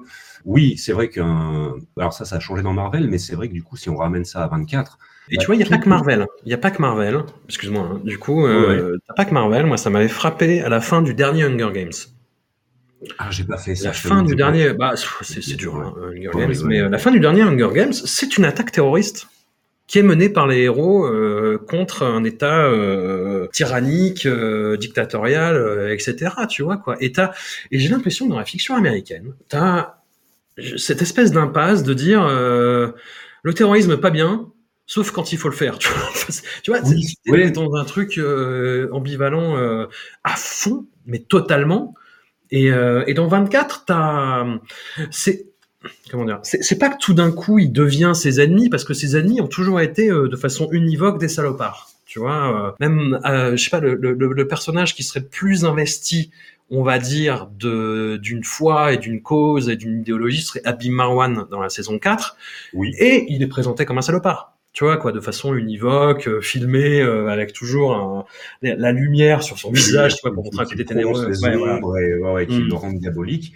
Dans, dans l'esprit des créateurs du show, euh, vu leur patriotisme euh, exacerbé, je sais pas s'ils ont eu conscience de ça, mais quelque part. Les Ouais, voilà, est-ce qu'ils ont fait exprès, quoi, tu vois Ouais, est-ce qu'ils ont fait exprès de faire un personnage aussi extrême que Jack Bauer qui, euh, Je pense que je sais même, je sais même pas s'ils se rendent compte qu'à un moment ils dénoncent aussi euh, les méthodes en fait en faisant ça. Est-ce que tu es sûr qu'ils le font? Ben, je pense que je, je pense que nous, avec notre regard peut-être, euh, on va dire plus européen sur ce genre de, de problème-là, on voit que Jack Bauer c'est un fou dès le départ aussi, parce que les méthodes qu'il emploie, euh, c'est quand même, enfin, c'est des choses qu'on peut pas cautionner. On nous le vend d'une manière où on adore ça, parce que forcément tuer des gens de sang-froid pour la vengeance ou torturer des mecs en leur tirant des balles dans le genou, c'est des choses qui, qui marchent bien. Mais en fait, Jack Bauer, c'est aussi un fou furieux dès le départ, quelque part. Hmm. Oui, Là, mais on est sur le, dans cette saison 8, on est sur, euh, sur la, quintessence du truc, où il a, il a plus aucune limite. Mais c'est vrai que c'est justifié. Mais cette fin de saison 8, elle est quand même euh, douce, amère, dans le sens où bah, là, il est abandonné par tout le monde. C'est-à-dire que les Russes sont après lui, les Chinois sont après lui, les Américains vont le pourchasser. Il lui reste juste sa pauvre vie et, euh, et c'est tout. Quoi. Et, puis, euh, et puis Chloé. On y arrive, on y arrive. Voilà, Chloé qui lui, euh, à qui il dit euh, Je pensais pas que c'était toi qui aurait, euh, qui, ou Love My Back qui, qui me couvrirait Hmm. toutes ces années. Et puis, je- les, showrunners, je sais pas s'ils ont, s'ils avaient prévu de faire une, une, un tel twist. En fait, je sais pas si c'est intentionnel ou si c'est juste pour le fun, mais ça fait une très très bonne saison quand même, la saison 8. Mais tu vois, je me pose la question parce que par exemple, tu as un film euh, qui est sorti, un film, grand film malade, un film qui s'appelle Southland Tales. Je sais pas si tu vois. C'est le deuxième film de Richard Kelly qui avait fait Donnie Darko. Oui, Et c'est un film mais- complètement taré avec The Rock, Sarah Michelle Gellar, Sean William Scott, Christophe Lambert. c'est ça, ouais. Il n'y a, a pas Justin Timberlake aussi Il y a Justin Timberlake, exactement, qui joue un GI, justement, qui a été traumatisé par des conflits armés et qui est complètement fucked up. Et je vois ce personnage-là et je me dis, putain, c'est euh, en 2006, tu vois, c'est quand même audacieux d'avoir un discours comme ça sur les traumatismes des, euh, des soldats, d'avoir ce discours-là sur la guerre, euh, voilà. Et en fait, je regarde le film avec le commentaire audio. Et on a notre bon Richard Kelly, notre euh, réalisateur scénariste, qui dit voilà j'ai fait ce personnage-là parce que j'étais très impacté par ce qui arrivait aux soldats, moi j'étais très concerné et c'est un hommage à nos boys en Irak. Ah j'ai fait ah merde, j'avais pas du tout compris en fait. Et je sais pas dans quelle mesure 24 t'as pas ça aussi tu vois quoi. Dans quelle mesure euh, ils, sont dans cet éther fictionnel que certains voyaient, ils sont dans quelque chose de très conscient de la part du créateur, Joël Sorneau, d'avoir ce discours-là de euh, mais je vous emmerde, on a raison et vous allez faire quoi, tu vois? Enfin, je m'interroge. Alors que c'est frappant, tu vois, à la fin, il devient terroriste, vraiment. Il devient, ah, il devient terroriste. Il devient terroriste. Il abat, euh, il abat d'ailleurs la nana de Battlestar Galactica. euh, J'ai plus le nom de l'actrice là. Euh, Cathy euh, Sakoff, je crois. Oui, c'est ça, absolument. Il abat le personnage de Cathy Sakoff euh, en lui disant. euh, J'en ai marre des taupes, vous me saoulez. Ouais, vous me saoulez, les traîtres à la CTU. là. elle, lui dit, euh, elle lui dit, mais je crois qu'elle lui pose une question, euh, genre, euh, est-ce que tu as, besoin de moi pour quelque chose? Enfin voilà, il la, il la tient à, à- à bout portant et elle lui dit, qu'est-ce que je peux faire? Est-ce que je peux te dire encore quelque chose pour Et il dit non, nothing. Et il la bute de sang-froid. C'est cadeau. personnage, euh, bon, j'étais assez content quand il la bute parce que c'est un personnage qui est pénible en fait. Oui, mais tu vois, voilà. Mais, ouais, non, mais voilà, c'est ça le problème aussi. voilà, problème On est, 24. on est au cœur du mal, Nicolas. Voilà. Si, si- alors, la logique de 24, si on pouvait tuer tous les gens qui sont pénibles, ouais, c'est en gros. c'est en gros Tu sais, même, même pas dangereux, pénible. Tu vois. On en est là. La saison tuer, 8, c'est euh, oh, tu me saoules. Voilà. Ouais, tu me saoules, je te tue, tiens, voilà, comme ça. Voilà. c'est, ouais, il y a une sorte de- Mais je n'ai tourné que 200 euros. Ah, bah. Mais ouais, du coup, si on devait classer cette saison 8, moi, je la mettrais pas dans le, dans le tout haut, tout haut du panier. Ah, quand même. Hein. Euh, ouais, je sais pas. Moi, je la mettrais quand même après la, hum, après la 3, peut-être entre. euh, Après la ouais, 3, je sais ouais. pas. Moi, ça Ouais, me va. après la 3. Mais peut-être aussi. Ah, deuxième, moi, en même temps. hein. Ah là là, t'es deuxième. Mm. Hmm, ouais, ça peut valoir. ce qu'il y a. Euh, La voix de la, ju- la voix de la justice. ouais, mais- Non, ouais, les deux. Les deux. on, la, on la met deux fois. Les deux. Mais non, deuxième. Deuxième. Euh, oui, deuxième, parce que c'est vrai que j'aime bien quand même, parce qu'elle est pleine de ce qu'il y a eu avant, quand même aussi. Mais oui. Oui, c'est Par vrai. rapport à la 3, elle a. Voilà, Allez, le poids des ans. bim. Et on arrive euh, à cette fausse saison. À cette fausse saison. À 12. La, la, non, la, ouais, la 12, ouais, voilà. exactement. La 9, la 9, ouais, 12. Ouais, alors, on est Alors, sur 12, euh, 24, Live Another Day. Euh, donc, en 12 saisons, qui se passe à Londres, où euh, on retrouve le personnage de Chloé, qui est devenue euh, Lisbeth Salander dans Millennium, en fait. C'est devenu une euh, hackeuse gothique qui bosse pour un Julian Assange de merde. Euh, vraiment, hein, c'est- c'est vraiment un Julian Oui, Assange oui, de oui, merde. bon, Et, euh, On s'en tient pas rigueur. hein. voilà, et où Jack euh, revient. Alors, il était, euh, il était, est-ce qu'il était torturé par les Chinois? Non, et non, il s'était enfui, mais les Chinois Non, le recherchent toujours. Voilà, mais alors, on sait pas d'où il sort. Il sort du, il sort du chapeau un peu, mais. euh, Oui, voilà. ouais. Il, il- il est là, pouf pouf. Et il y a des menaces terroristes par euh, une, une famille, euh, une famille d'un terroriste qui agit à Londres. Et euh, mais en même temps, c'est plus compliqué que ça. Il y a les Russes qui sont toujours euh, en embuscade. Il y a les, euh, les Chinois aussi avec ce personnage euh, terrible de Cheng Zi, qui est un chef des services des renseignements chinois et qui traque Jack Bauer, qui en fait une affaire quasi personnelle. Voilà, et qui va finir décapité, si je me rappelle bien. Il me semble, il me semble, effectivement. Ouais, voilà. Et tout le monde est content. Ah, c'est le, c'est- c'est- enfin voilà, c'est, on est content de revoir, enfin, je, pour résumer, on est content de revoir Jack Bauer. La mise à jour de la série avec les moyens technologiques qui sont arrivés entre temps fonctionne moyennement. Et ça a surtout très mal vieilli. En Ouais. regardant des extraits hier soir, euh, Ouais, les ouais. plans de drones de synthèse et, ainsi de suite, l'explosion du Wembley Stadium. Ouais. euh, euh, Waouh, putain, les effets, on sent que c'est pas les effets de maintenant. C'est-à-dire que euh, Ouais. si on prend des séries, bah, par exemple comme des trucs du MCU pour, euh, pour revenir là-dessus, euh, la qualité des images de synthèse, elle a pris un gros coup de vieux. hein. Et, Oui, puis en euh, plus, le problème, c'est qu'à l'époque, ils sont fiers parce que c'est c'est nouveau, quoi. Le seul truc que j'aime bien euh, vraiment, c'est de retrouver euh, Jack Bauer. C'est de retrouver Jack Bauer euh, quand il arrive et euh, qui vire la nana par la fenêtre. Ça m'a fait rire. Quand il regarde Cheng Zi et qui finit par le décapiter. euh, mais voilà, on, on, on est vraiment sur les, les, les, les émotions bas de gamme de la série en fait, sur Oui, le petit euh, voilà. dénominateur Et, euh, commun. Et, euh, voilà. Vraiment, le seul plaisir, c'est de retrouver Jack Bauer. Et puis, en fait, cette demi-saison, parce qu'en gros, c'est une demi-saison, bah, c'est un teaser presque de plein de, plein de fausses promesses. Et puis, euh, donc, ça se termine avec notre Jack national qui se fait kidnapper cette fois-ci par les Russes. Ouais, Donc, redite de la saison 5, quelque part. complètement. Euh, on est, ca- en fait, c'est pratiquement la même chose. La saison 8 se termine comme la 4 et la saison 9 se termine comme la 5. Et puis, ben, Jack Bauer croupit dans un goulag euh, russe depuis, euh, depuis maintenant. C'est 2013, la dernière saison, c'est ça? C'est ça, depuis 10 ans. de- depuis 10 ans. Il n'y a pas eu de changements fondamentaux sur son statut dans la saison 9, par qu'il revoit Audrey Reigns, qui est euh, cette fois-ci avec un des conseillers du président euh, Heller, qui est donc maintenant président. Il y a, il y a le, le- le côté c'est cool, on retrouve Jack, qu'est-ce qu'il va nous faire? Et puis, euh, il n'y a, il y a, pas- il y a pas trop de fond derrière, en fait. Ouais. Donc, c'est pas... Mais c'est dommage, la 8 finissait bien, comme tu disais. Voilà, c'est-à-dire que c'est dommage de nous avoir fait cette saison 9 qui débouche sur rien, en fait. Mm. Et donc, dans cette interview de Kiefer Sutherland que je regardais, euh, il disait qu'il serait prêt à reprendre le rôle. Euh, effectivement. Ah oui. Je, je crois que d'ailleurs c'est un peu d'actualité. hein. Il est peut-être en train de se passer des choses.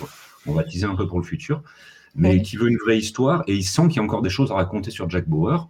Et moi, je rêverais d'une deuxième partie de saison 9, donc on dirait une saison 9.5, avec un Jack Qu'on 9.5. appellerait 14. Et qui durerait Ouais. 3 heures. Et, mais euh, mais où un- on, on pourrait imaginer un truc génial où Jack cherche juste à s'échapper de Russie, en fait. Et ce- un truc centré uniquement sur lui.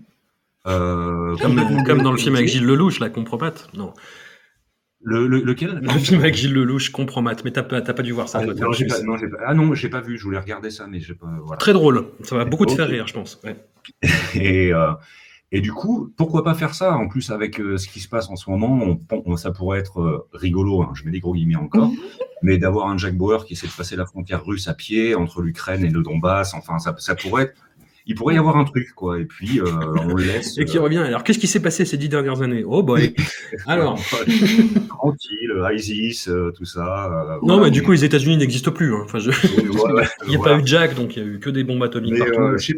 Sais- il, faut, il faudrait vraiment terminer l'arc de ce personnage. En fait, l'arc n'est pas fini et puis ils Non. ont essayé de repousser à chaque fois. Mais là, euh, est-ce que c'est d'actualité Surtout après avec un legacy euh, que tu dis qui est pas terrible derrière? Ouais. Et puis, euh, et puis voilà. Mais euh, Alors attends, on va quand même classer la, la saison 9. Moi, je la mettrais en dessous de la 7, juste avant, euh, en avant-dernière en fait. Ouais, moi aussi. ouais, c'est Ouais, vrai voilà. que oui, moi je l'avais mis plus haut dans mon classement original, mais c'est vrai que ouais, non, ça, ça colle bien. Ça colle bien. Du coup, Du coup, dans l'ordre, ça nous fait euh, en dernière la saison 6, avant-dernière la 9, Oh. puis la Sans 7, puis surprise, la hein. 4, puis la 2, puis la 1, puis la 3, puis la 8, puis la 5. Bon.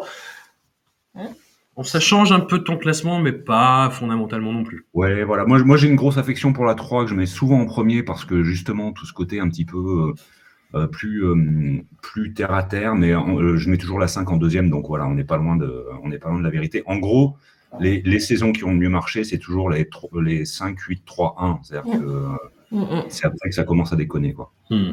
Et du coup, bah, très rapidement, 24-24 Legacy. Euh, quelque chose qui se passe dans l'univers de 24 heures chrono, avec la CTU toujours, avec... Euh, pas Jack Bauer, et avec un retour de Tony Almeida, mais alors, enfin, tu vois, c'est typique. Quand Tony Almeida revient, tu sens que ça le fait chier en fait. C'est-à-dire que son, son, personnage est devenu un espèce de mercenaire, il arrive, il file un coup de main au héros, et tu sens que Carlos Bernard, l'acteur, ça le fait chier en fait. Enfin, c'est euh, ah shit, here we go again, tu vois, ce fameux même. Et, hum, et ça n'a aucun intérêt. C'est une série en 12 épisodes et c'est long, c'est plus long qu'une qu'une saison entière de 24 heures chrono euh, originale. Comme je le disais, en fait, niveau euh, discours, euh, mise à jour, ça n'a aucun intérêt et ça te fait juste en fait, ça, te, ça ne fait que surligner les aberrations de la série originale. C'est un J'ai regardé, je pense, les six premiers épisodes. C'est euh, poussif. Euh, l'acteur qui a le rôle titre, je connais pas son nom, mais pareil, on sent qu'il est pas convaincu. Son pote euh, qui est un peu clochard, l'ancien vétéran, qui ça, ça, ça fleure le, la mauvaise conspiration. Il y a une scène d'action ridicule avec, je me rappelle, c'est ça qui m'a arrêté. Il y a une scène d'action où il y a des espèces de, tu sais, des gros cylindres de, de pipeline qui roulent derrière. On se croirait presque dans euh, Y a-t-il un flic pour sauver le président où tu sais où il se tire dessus à bout portant, mais euh, c'est vrai. Quoi, mais c'est euh, voilà. Et ouais, j'ai pas, j'ai pas continué. Et je pense pas que je vais perdre les, les 6 heures de ma vie qui restent à regarder la fin de ce truc-là. Surtout si ça mène rien de plus à la mythologie 24. Quoi. Et alors aussi, il y a eu deux déclinaisons quand même de, de 24 heures chrono. Il y a eu une déclinaison indienne euh, que j'évoquais tout à l'heure avec donc euh, Anil Kapoor qui jouait le président du, du Kamistan dans la saison 8 et qui là joue Jack Bauer. Et il reprend euh, ce rôle-là. Et en fait, il y a deux saisons. Ils ont fait que deux saisons parce que euh, ça coûtait très cher et que c'était épuisant, en fait, grosso modo. Enfin, pour les euh, pour l'économie télévisuelle indienne, c'était quelque chose d'inédit et de très ambitieux et trop ambitieux. Et euh, Anil Kapoor euh, avait pas forcément envie de bah, de devenir de, de, préserver sa carrière à la télévision, on va dire. Et donc ils ont fait une première saison qui reprend beaucoup d'éléments de, bah, de la première saison américaine. Et c'est assez étonnant il y a une production value euh, qui est euh, qui est vraiment pas négligeable en fait. Et le, le, fait de transposer ça en Inde dans l'urbanité indienne ça marche. Ça marche du feu de dieu. Et ça amène un côté plus glauque qui est plus travaillé sur la mise en scène sur les éclairages. Enfin tu sais les, les petits jeunes avec qui euh, Kim Bauer et sa copine se retrouvent dans la saison 1, bah t'as ça mais en version plus dark. C'est euh, très très très étrange.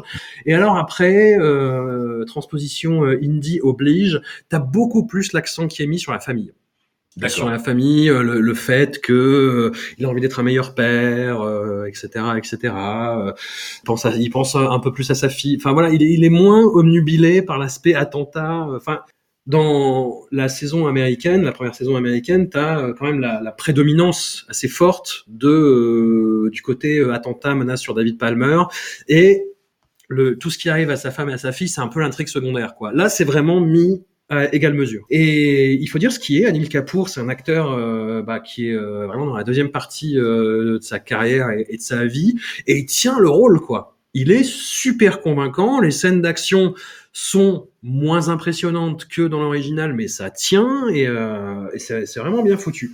Je connaissais pas l'existence de, de, cette version indienne. Euh, J'ai découvert hier en préparant les, euh, le podcast et euh, je t'avoue que ça m'intriguait. J'avais envie de regarder. comme tu m'en parles, je risque forcément de jeter un œil. Ouais, je trouve que ça peut, être, euh, ça peut, être, pas mal. Et puis oui, cet acteur Anil Kapoor qui est déjà très convaincant dans la saison 8 en président du Kamistan. donc je vais peut-être me regarder ça à un moment où j'ai le temps, plus que Legacy pour le coup. Ouais. Legacy. Et puis cette version japonaise qui est, euh, Alors, qui Oh là là, oh là là. Alors il y a une version japonaise qui est récente, qui date du début des années 2020, avec euh, dans le rôle du Jack Bauer japonais euh, Toshiaki Karazawa, qui est un acteur qui a beaucoup tourné pour la télévision euh, japonaise surtout. Au cinéma, on a pu le voir euh, bah, dans la trilogie 20th Century Boys. C'est lui qui joue euh, Kenji, le héros en fait de ces adaptations cinématographiques du manga de Naoki Urasawa qui sont pas ouf, et lui dans les films il est pas ouf. Et disons qu'il a surtout retenu le côté euh, minéral de Jack Bauer, c'est-à-dire que pas très expressif, quoi, hein, pour pour dire les choses crûment. Et là, pareil, c'est très étonnant parce que c'est vraiment l'intrigue de la saison 1, mais avec des adaptations euh, au contexte japonais, c'est-à-dire que ce n'est plus l'expectative d'avoir un, un, un président noir, mais d'avoir une première ministre Et ça, c'est quelque chose de, de, de vraiment euh, incroyable et frondeur euh, qui est présenté comme tel dans la série, avec tous les événements qui reviennent, avec sa fille qui se fait enlever, euh, avec euh, une embrouille avec les, les enfants euh, de la, la future responsable du pays. Enfin voilà, on reprend vraiment ça, et avec même, j'ai pas regardé en entier, très honnêtement, parce que c'est très compliqué à regarder pour des raisons que je vais expliquer, mais j'ai regardé le dernier épisode pour voir s'il y avait le fameux retournement de situation à la fin. Et ils le font. Et ils le font. Euh, la, la, femme euh, du Jack Bauer japonais euh, se fait buter par la Nina Myers japonaise. Et alors le problème de, de cette série, c'est que c'est en fait c'est un drama. C'est-à-dire vraiment bah, ce qu'on appelle les dramas, c'est des choses avec petit budget et, et très peu de décors euh, avec un éclairage euh, vraiment pourri télévisuel euh, basique de merde. Et avec pas de rythme quoi. Avec pas de rythme avec des acteurs qui sont pas investis. Et euh, et en fait c'est c'est là où tu vois vraiment la différence où tu vois l'efficacité vraiment de la première saison américaine dans ce contexte-là parce que euh, on te fait la même chose, c'est-à-dire qu'on te fait des split screens, on te fait le décompte à l'écran, on te balance des informations sur qui est qui, euh, tu vois, avec des euh, des, des, des, euh, des, cartons en surimpression, mais putain t'as pas de rythme quoi. T'as pas de rythme quand t'as une scène d'action, c'est putain ils se tirent dessus, tu vois, un, un mètre l'un de l'autre dans un couloir et et c'est pas mis en scène, c'est pas monté, c'est Oh mon dieu, c'est triste. Un ou deux épisodes comme ça, et puis euh, voilà, je vais, je vais peut-être jeter un œil aussi, parce que bon, alors 24, euh, bah, quelque part, moi, c'est euh, c'est un truc qui a rythmé nos vies de trentenaire à l'époque. Ouais. Euh, comme je dis, c'était un peu le Indiana Jones de, de nos vies d'adultes. Et euh, moi, je sais que, enfin voilà, bon, on, on prépare un podcast si on n'était pas fan de cette série. Et euh, ouais, c'est quelque chose, euh, cet univers me plaît. D'ailleurs, si on peut un peu évoquer la filiation de 24 euh, par la suite. Qu'est-ce qu'il y a eu derrière? On parlait de Designated Survivor, qui est un petit peu dans cette vibe-là quand même. Il y a eu Homeland euh, Homeland, par le même créateur, hein, d'ailleurs, c'est Par euh, Howard Gordon, ouais. Je sais, Howard Gordon, ouais, qui, mm. bon, c'est une adaptation d'une série israélienne. Il y a eu ça, ouais. Alors d'ailleurs, Homeland, les premières saisons sont très très bonnes. ah putain, moi j'ai décroché, moi. J'en pouvais, ah, plus. J'en pouvais plus. Euh, récemment, j'ai regardé. Euh, alors, je, je, suis très fan. Alors aussi, je suis très fan de tout ce qui est espionnage. Et je, je me suis mis dans le Tom Clancy, euh, euh Jack Ryan sur ouais. Euh, Amazon Prime, qui a des vibes 24 avec un côté un peu plus cinématographique quand même. Mais ça pêche. Il y a des moments, ça pêche. Mais moi, je prends plaisir à regarder ce genre de série. Ouais, mais tu vois, moi, je suis emmerdé par le le le, le côté bourrin idéologique, politique de 24. Oui Ouais. Ah, oui. Et je retrouve ça dans, dans Jack Ryan, mais avec une volonté euh, réaliste. C'est ça qui et... est bien dans Jack Ryan en fait. Ouais, bah moi non. moi, j'aime bien ce côté. Bon, alors comme je dis, je suis très fan de Tom Clancy et tout ce qui est un peu espionnage aussi, les John Grisham et tout ça. Mm. Et, euh, et c'est vrai que ça fait plaisir de voir une adaptation un peu sympa d'un Jack Ryan. Euh, qui est cohérente en fait, parce que Jack Ryan a souvent été adapté au cinéma. Jack Ryan, qui est en fait le père de Jack Bauer quelque part, hein, ouais spirituellement. Je pense qu'il y a beaucoup d'influence de, de, Jack Ryan dans, dans 24. Et, euh, et c'est cool de voir ça. Et aussi, je pense qu'on pourrait parler du Bureau des légendes, qui est une sorte de 24 français, un peu. Ouais. Ouais, c'est-à-dire tout ce qui est espionnage, sens du sacrifice euh, et tout ça. Mais euh, ouais, curieux de voir ces, ces adaptations internationales qui, qui, collent au matériel de base. Ça peut être, euh, ça, ça, peut être rigolo à voir. Je, je sais pas, je sais pas. Moi, j'ai pareil, je suis en manque de fixe, mais je suis en manque de de cette construction. Enfin, c'est-à-dire que je, le, le, le, côté soap, je sais pas, mais c'est le côté euh, comment dire? La série a créé un, un espèce de, de, de monde fictionnel alternatif qui résonne beaucoup avec le nôtre, mais qui en même temps a sa propre euh, existence intangible, si tu veux. C'est-à-dire que ça va pas non plus venir te justifier quoi que ce soit ou te donner des leçons. Enfin, j'ai l'impression, en tout cas. J'ai l'impression. C'est, on est vraiment dans le domaine de la fiction assumé comme tel avec ces codes qui n'ont strictement aucun sens, tu vois.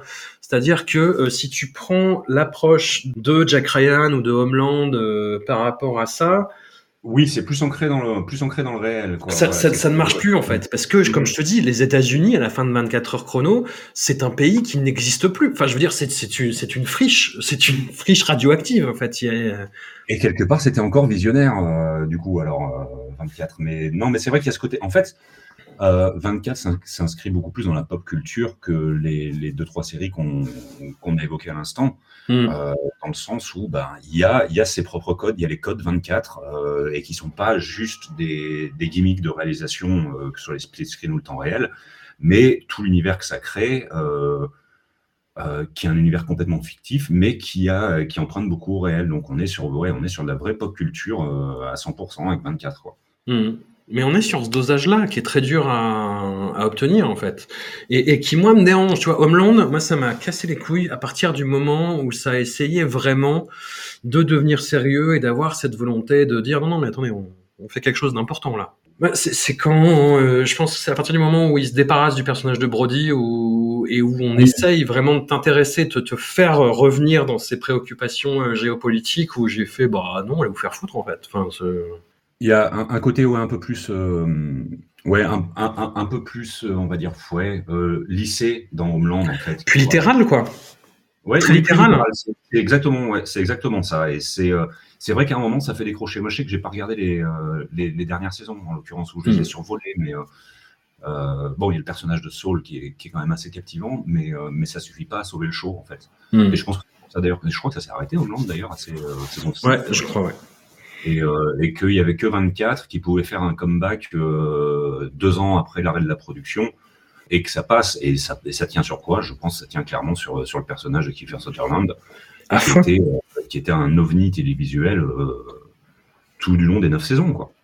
On s'est on s'est vraiment projeté dans ce personnage-là qui est euh, qui est pas possible pourtant, qui est euh, mais qui est un idéal de fiction, qui est un idéal pop vraiment, Voilà. est une création hypertrophiée qui qui ne peut pas exister, qui n'existe pas, qui n'existera jamais, mais où voilà est dans un univers qui, comme je le dis, joue euh, de, de façon très très périlleuse et euh, souvent irresponsable avec les, les correspondances euh, du, du, du monde réel, mais qui arrive ouais à, à- à se maintenir sur cet équilibre qui est très ténu hein, justement mais euh, on, on est dans la fiction et on arrive à avoir cette distance là mais ce qui n'est pas le cas de tout le monde tu vois t'as des gens qui regardent vraiment 24 au premier degré en disant mais vas-y défonce-leur la gueule tu vois quoi Et, et ce côté soap qu'on peut reprocher par moment, du coup, fait que aussi ce, ça permet de, en fait, de lier le tout. C'est-à-dire que voilà, on, on veut, on veut avoir un peu de la psychologie de Jack Bauer, même si des fois, par moment, dans la saison 6, on en a trop eu. Voilà, mais on veut comprendre ce, ce personnage qui est, euh, qui est un- incroyable dès le départ, en fait. Si on me dit qu'un Jack Bauer existe là euh, autour de nous, je me dis mais c'est pas possible, ça, n'existerait pas. Et pourquoi, et s'il existait, pourquoi il existerait et quels seraient les tenants, les aboutissants d'une personnalité que pareille. Mais euh, non, ça reste un monument de la pop culture euh, à voir, à revoir pour tous les, bonnes choses comme les mauvaises choses. Et euh, non, 24, c'était euh, c'était une belle époque. Il faut qu'il nous termine cet arc narratif de Jack Bauer. Ça suffit maintenant. Ben oui, mais tu vois, c'est pareil, c'est très. euh, on a tous envie qu'il le termine cet, euh, cet arc. On a tous envie de retrouver Jack Bauer. Mais tu vois, tout ce qu'ils nous ont donné, c'est euh, cette euh, cette cette moitié de dernière saison là, euh, Live Another Day à Londres en 12 épisodes. C'est euh, 24 Legacy euh, en 12 épisodes sans Jack Bauer. Et t'as l'impression qu'il Enfin, moi, en regardant ça, je me dis, mais putain, mais vous avez pas compris, en fait. Enfin, vous avez pas compris ce que, ce qu'on recherchait, ce qui faisait justement le, le, le sel de cette série, quoi. Et vous, vous essayez juste de faire de la redite par rapport à ce qui a déjà été fait et mieux, quoi. Pour l'instant, on n'y est pas. T'as revu, toi, Kiefer Sutherland euh, dans d'autres trucs, euh, enfin, à part des Inactive Survivor ou, euh, non, mais il a plus fait grand chose après en fait. De Il fait des concerts il fait des Il tournées. fait des- oui, il fait des concerts et il picole beaucoup. Voilà, ça, ça c'est sûr. Euh, D'ailleurs, j'ai jamais vu ce documentaire euh, qui s'appelle I Trust You to Kill Me, qui a l'air d'être assez incroyable sur, euh, sur son groupe de rock. Enfin, Il produit un groupe de rock. Et euh, mais les concerts, oui, il passait pas loin de chez moi. Je t'avoue que j'avais pas envie de mettre trop d'argent pour aller voir non plus Kiefer Sutherland sur scène. Je sais pas si t'as écouté ses morceaux, mais Hmm, si. ouais. voilà, voilà, voilà. Donc, euh, donc ouais, non, non, bah, et on, on attend un retour de, de Jack Bauer, euh, peut-être un jour, mais ce serait, faudrait que ce soit bien fait en fait, qu'on soit Ouais. pas déçu. Ouais. Allez, ben, un immense merci. Ouais. Et au plaisir.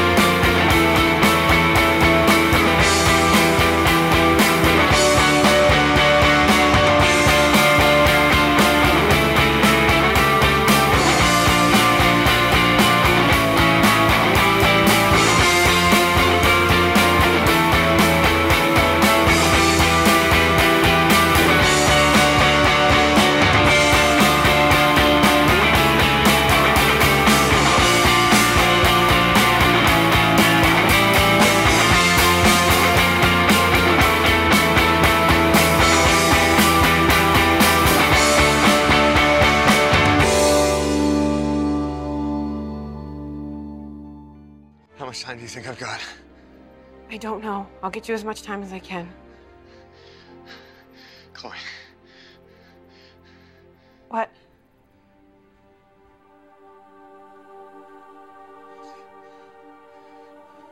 When you first came to CTU,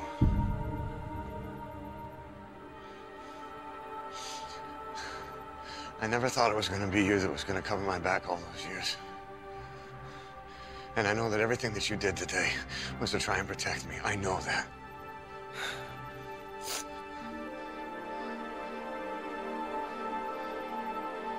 Thank you.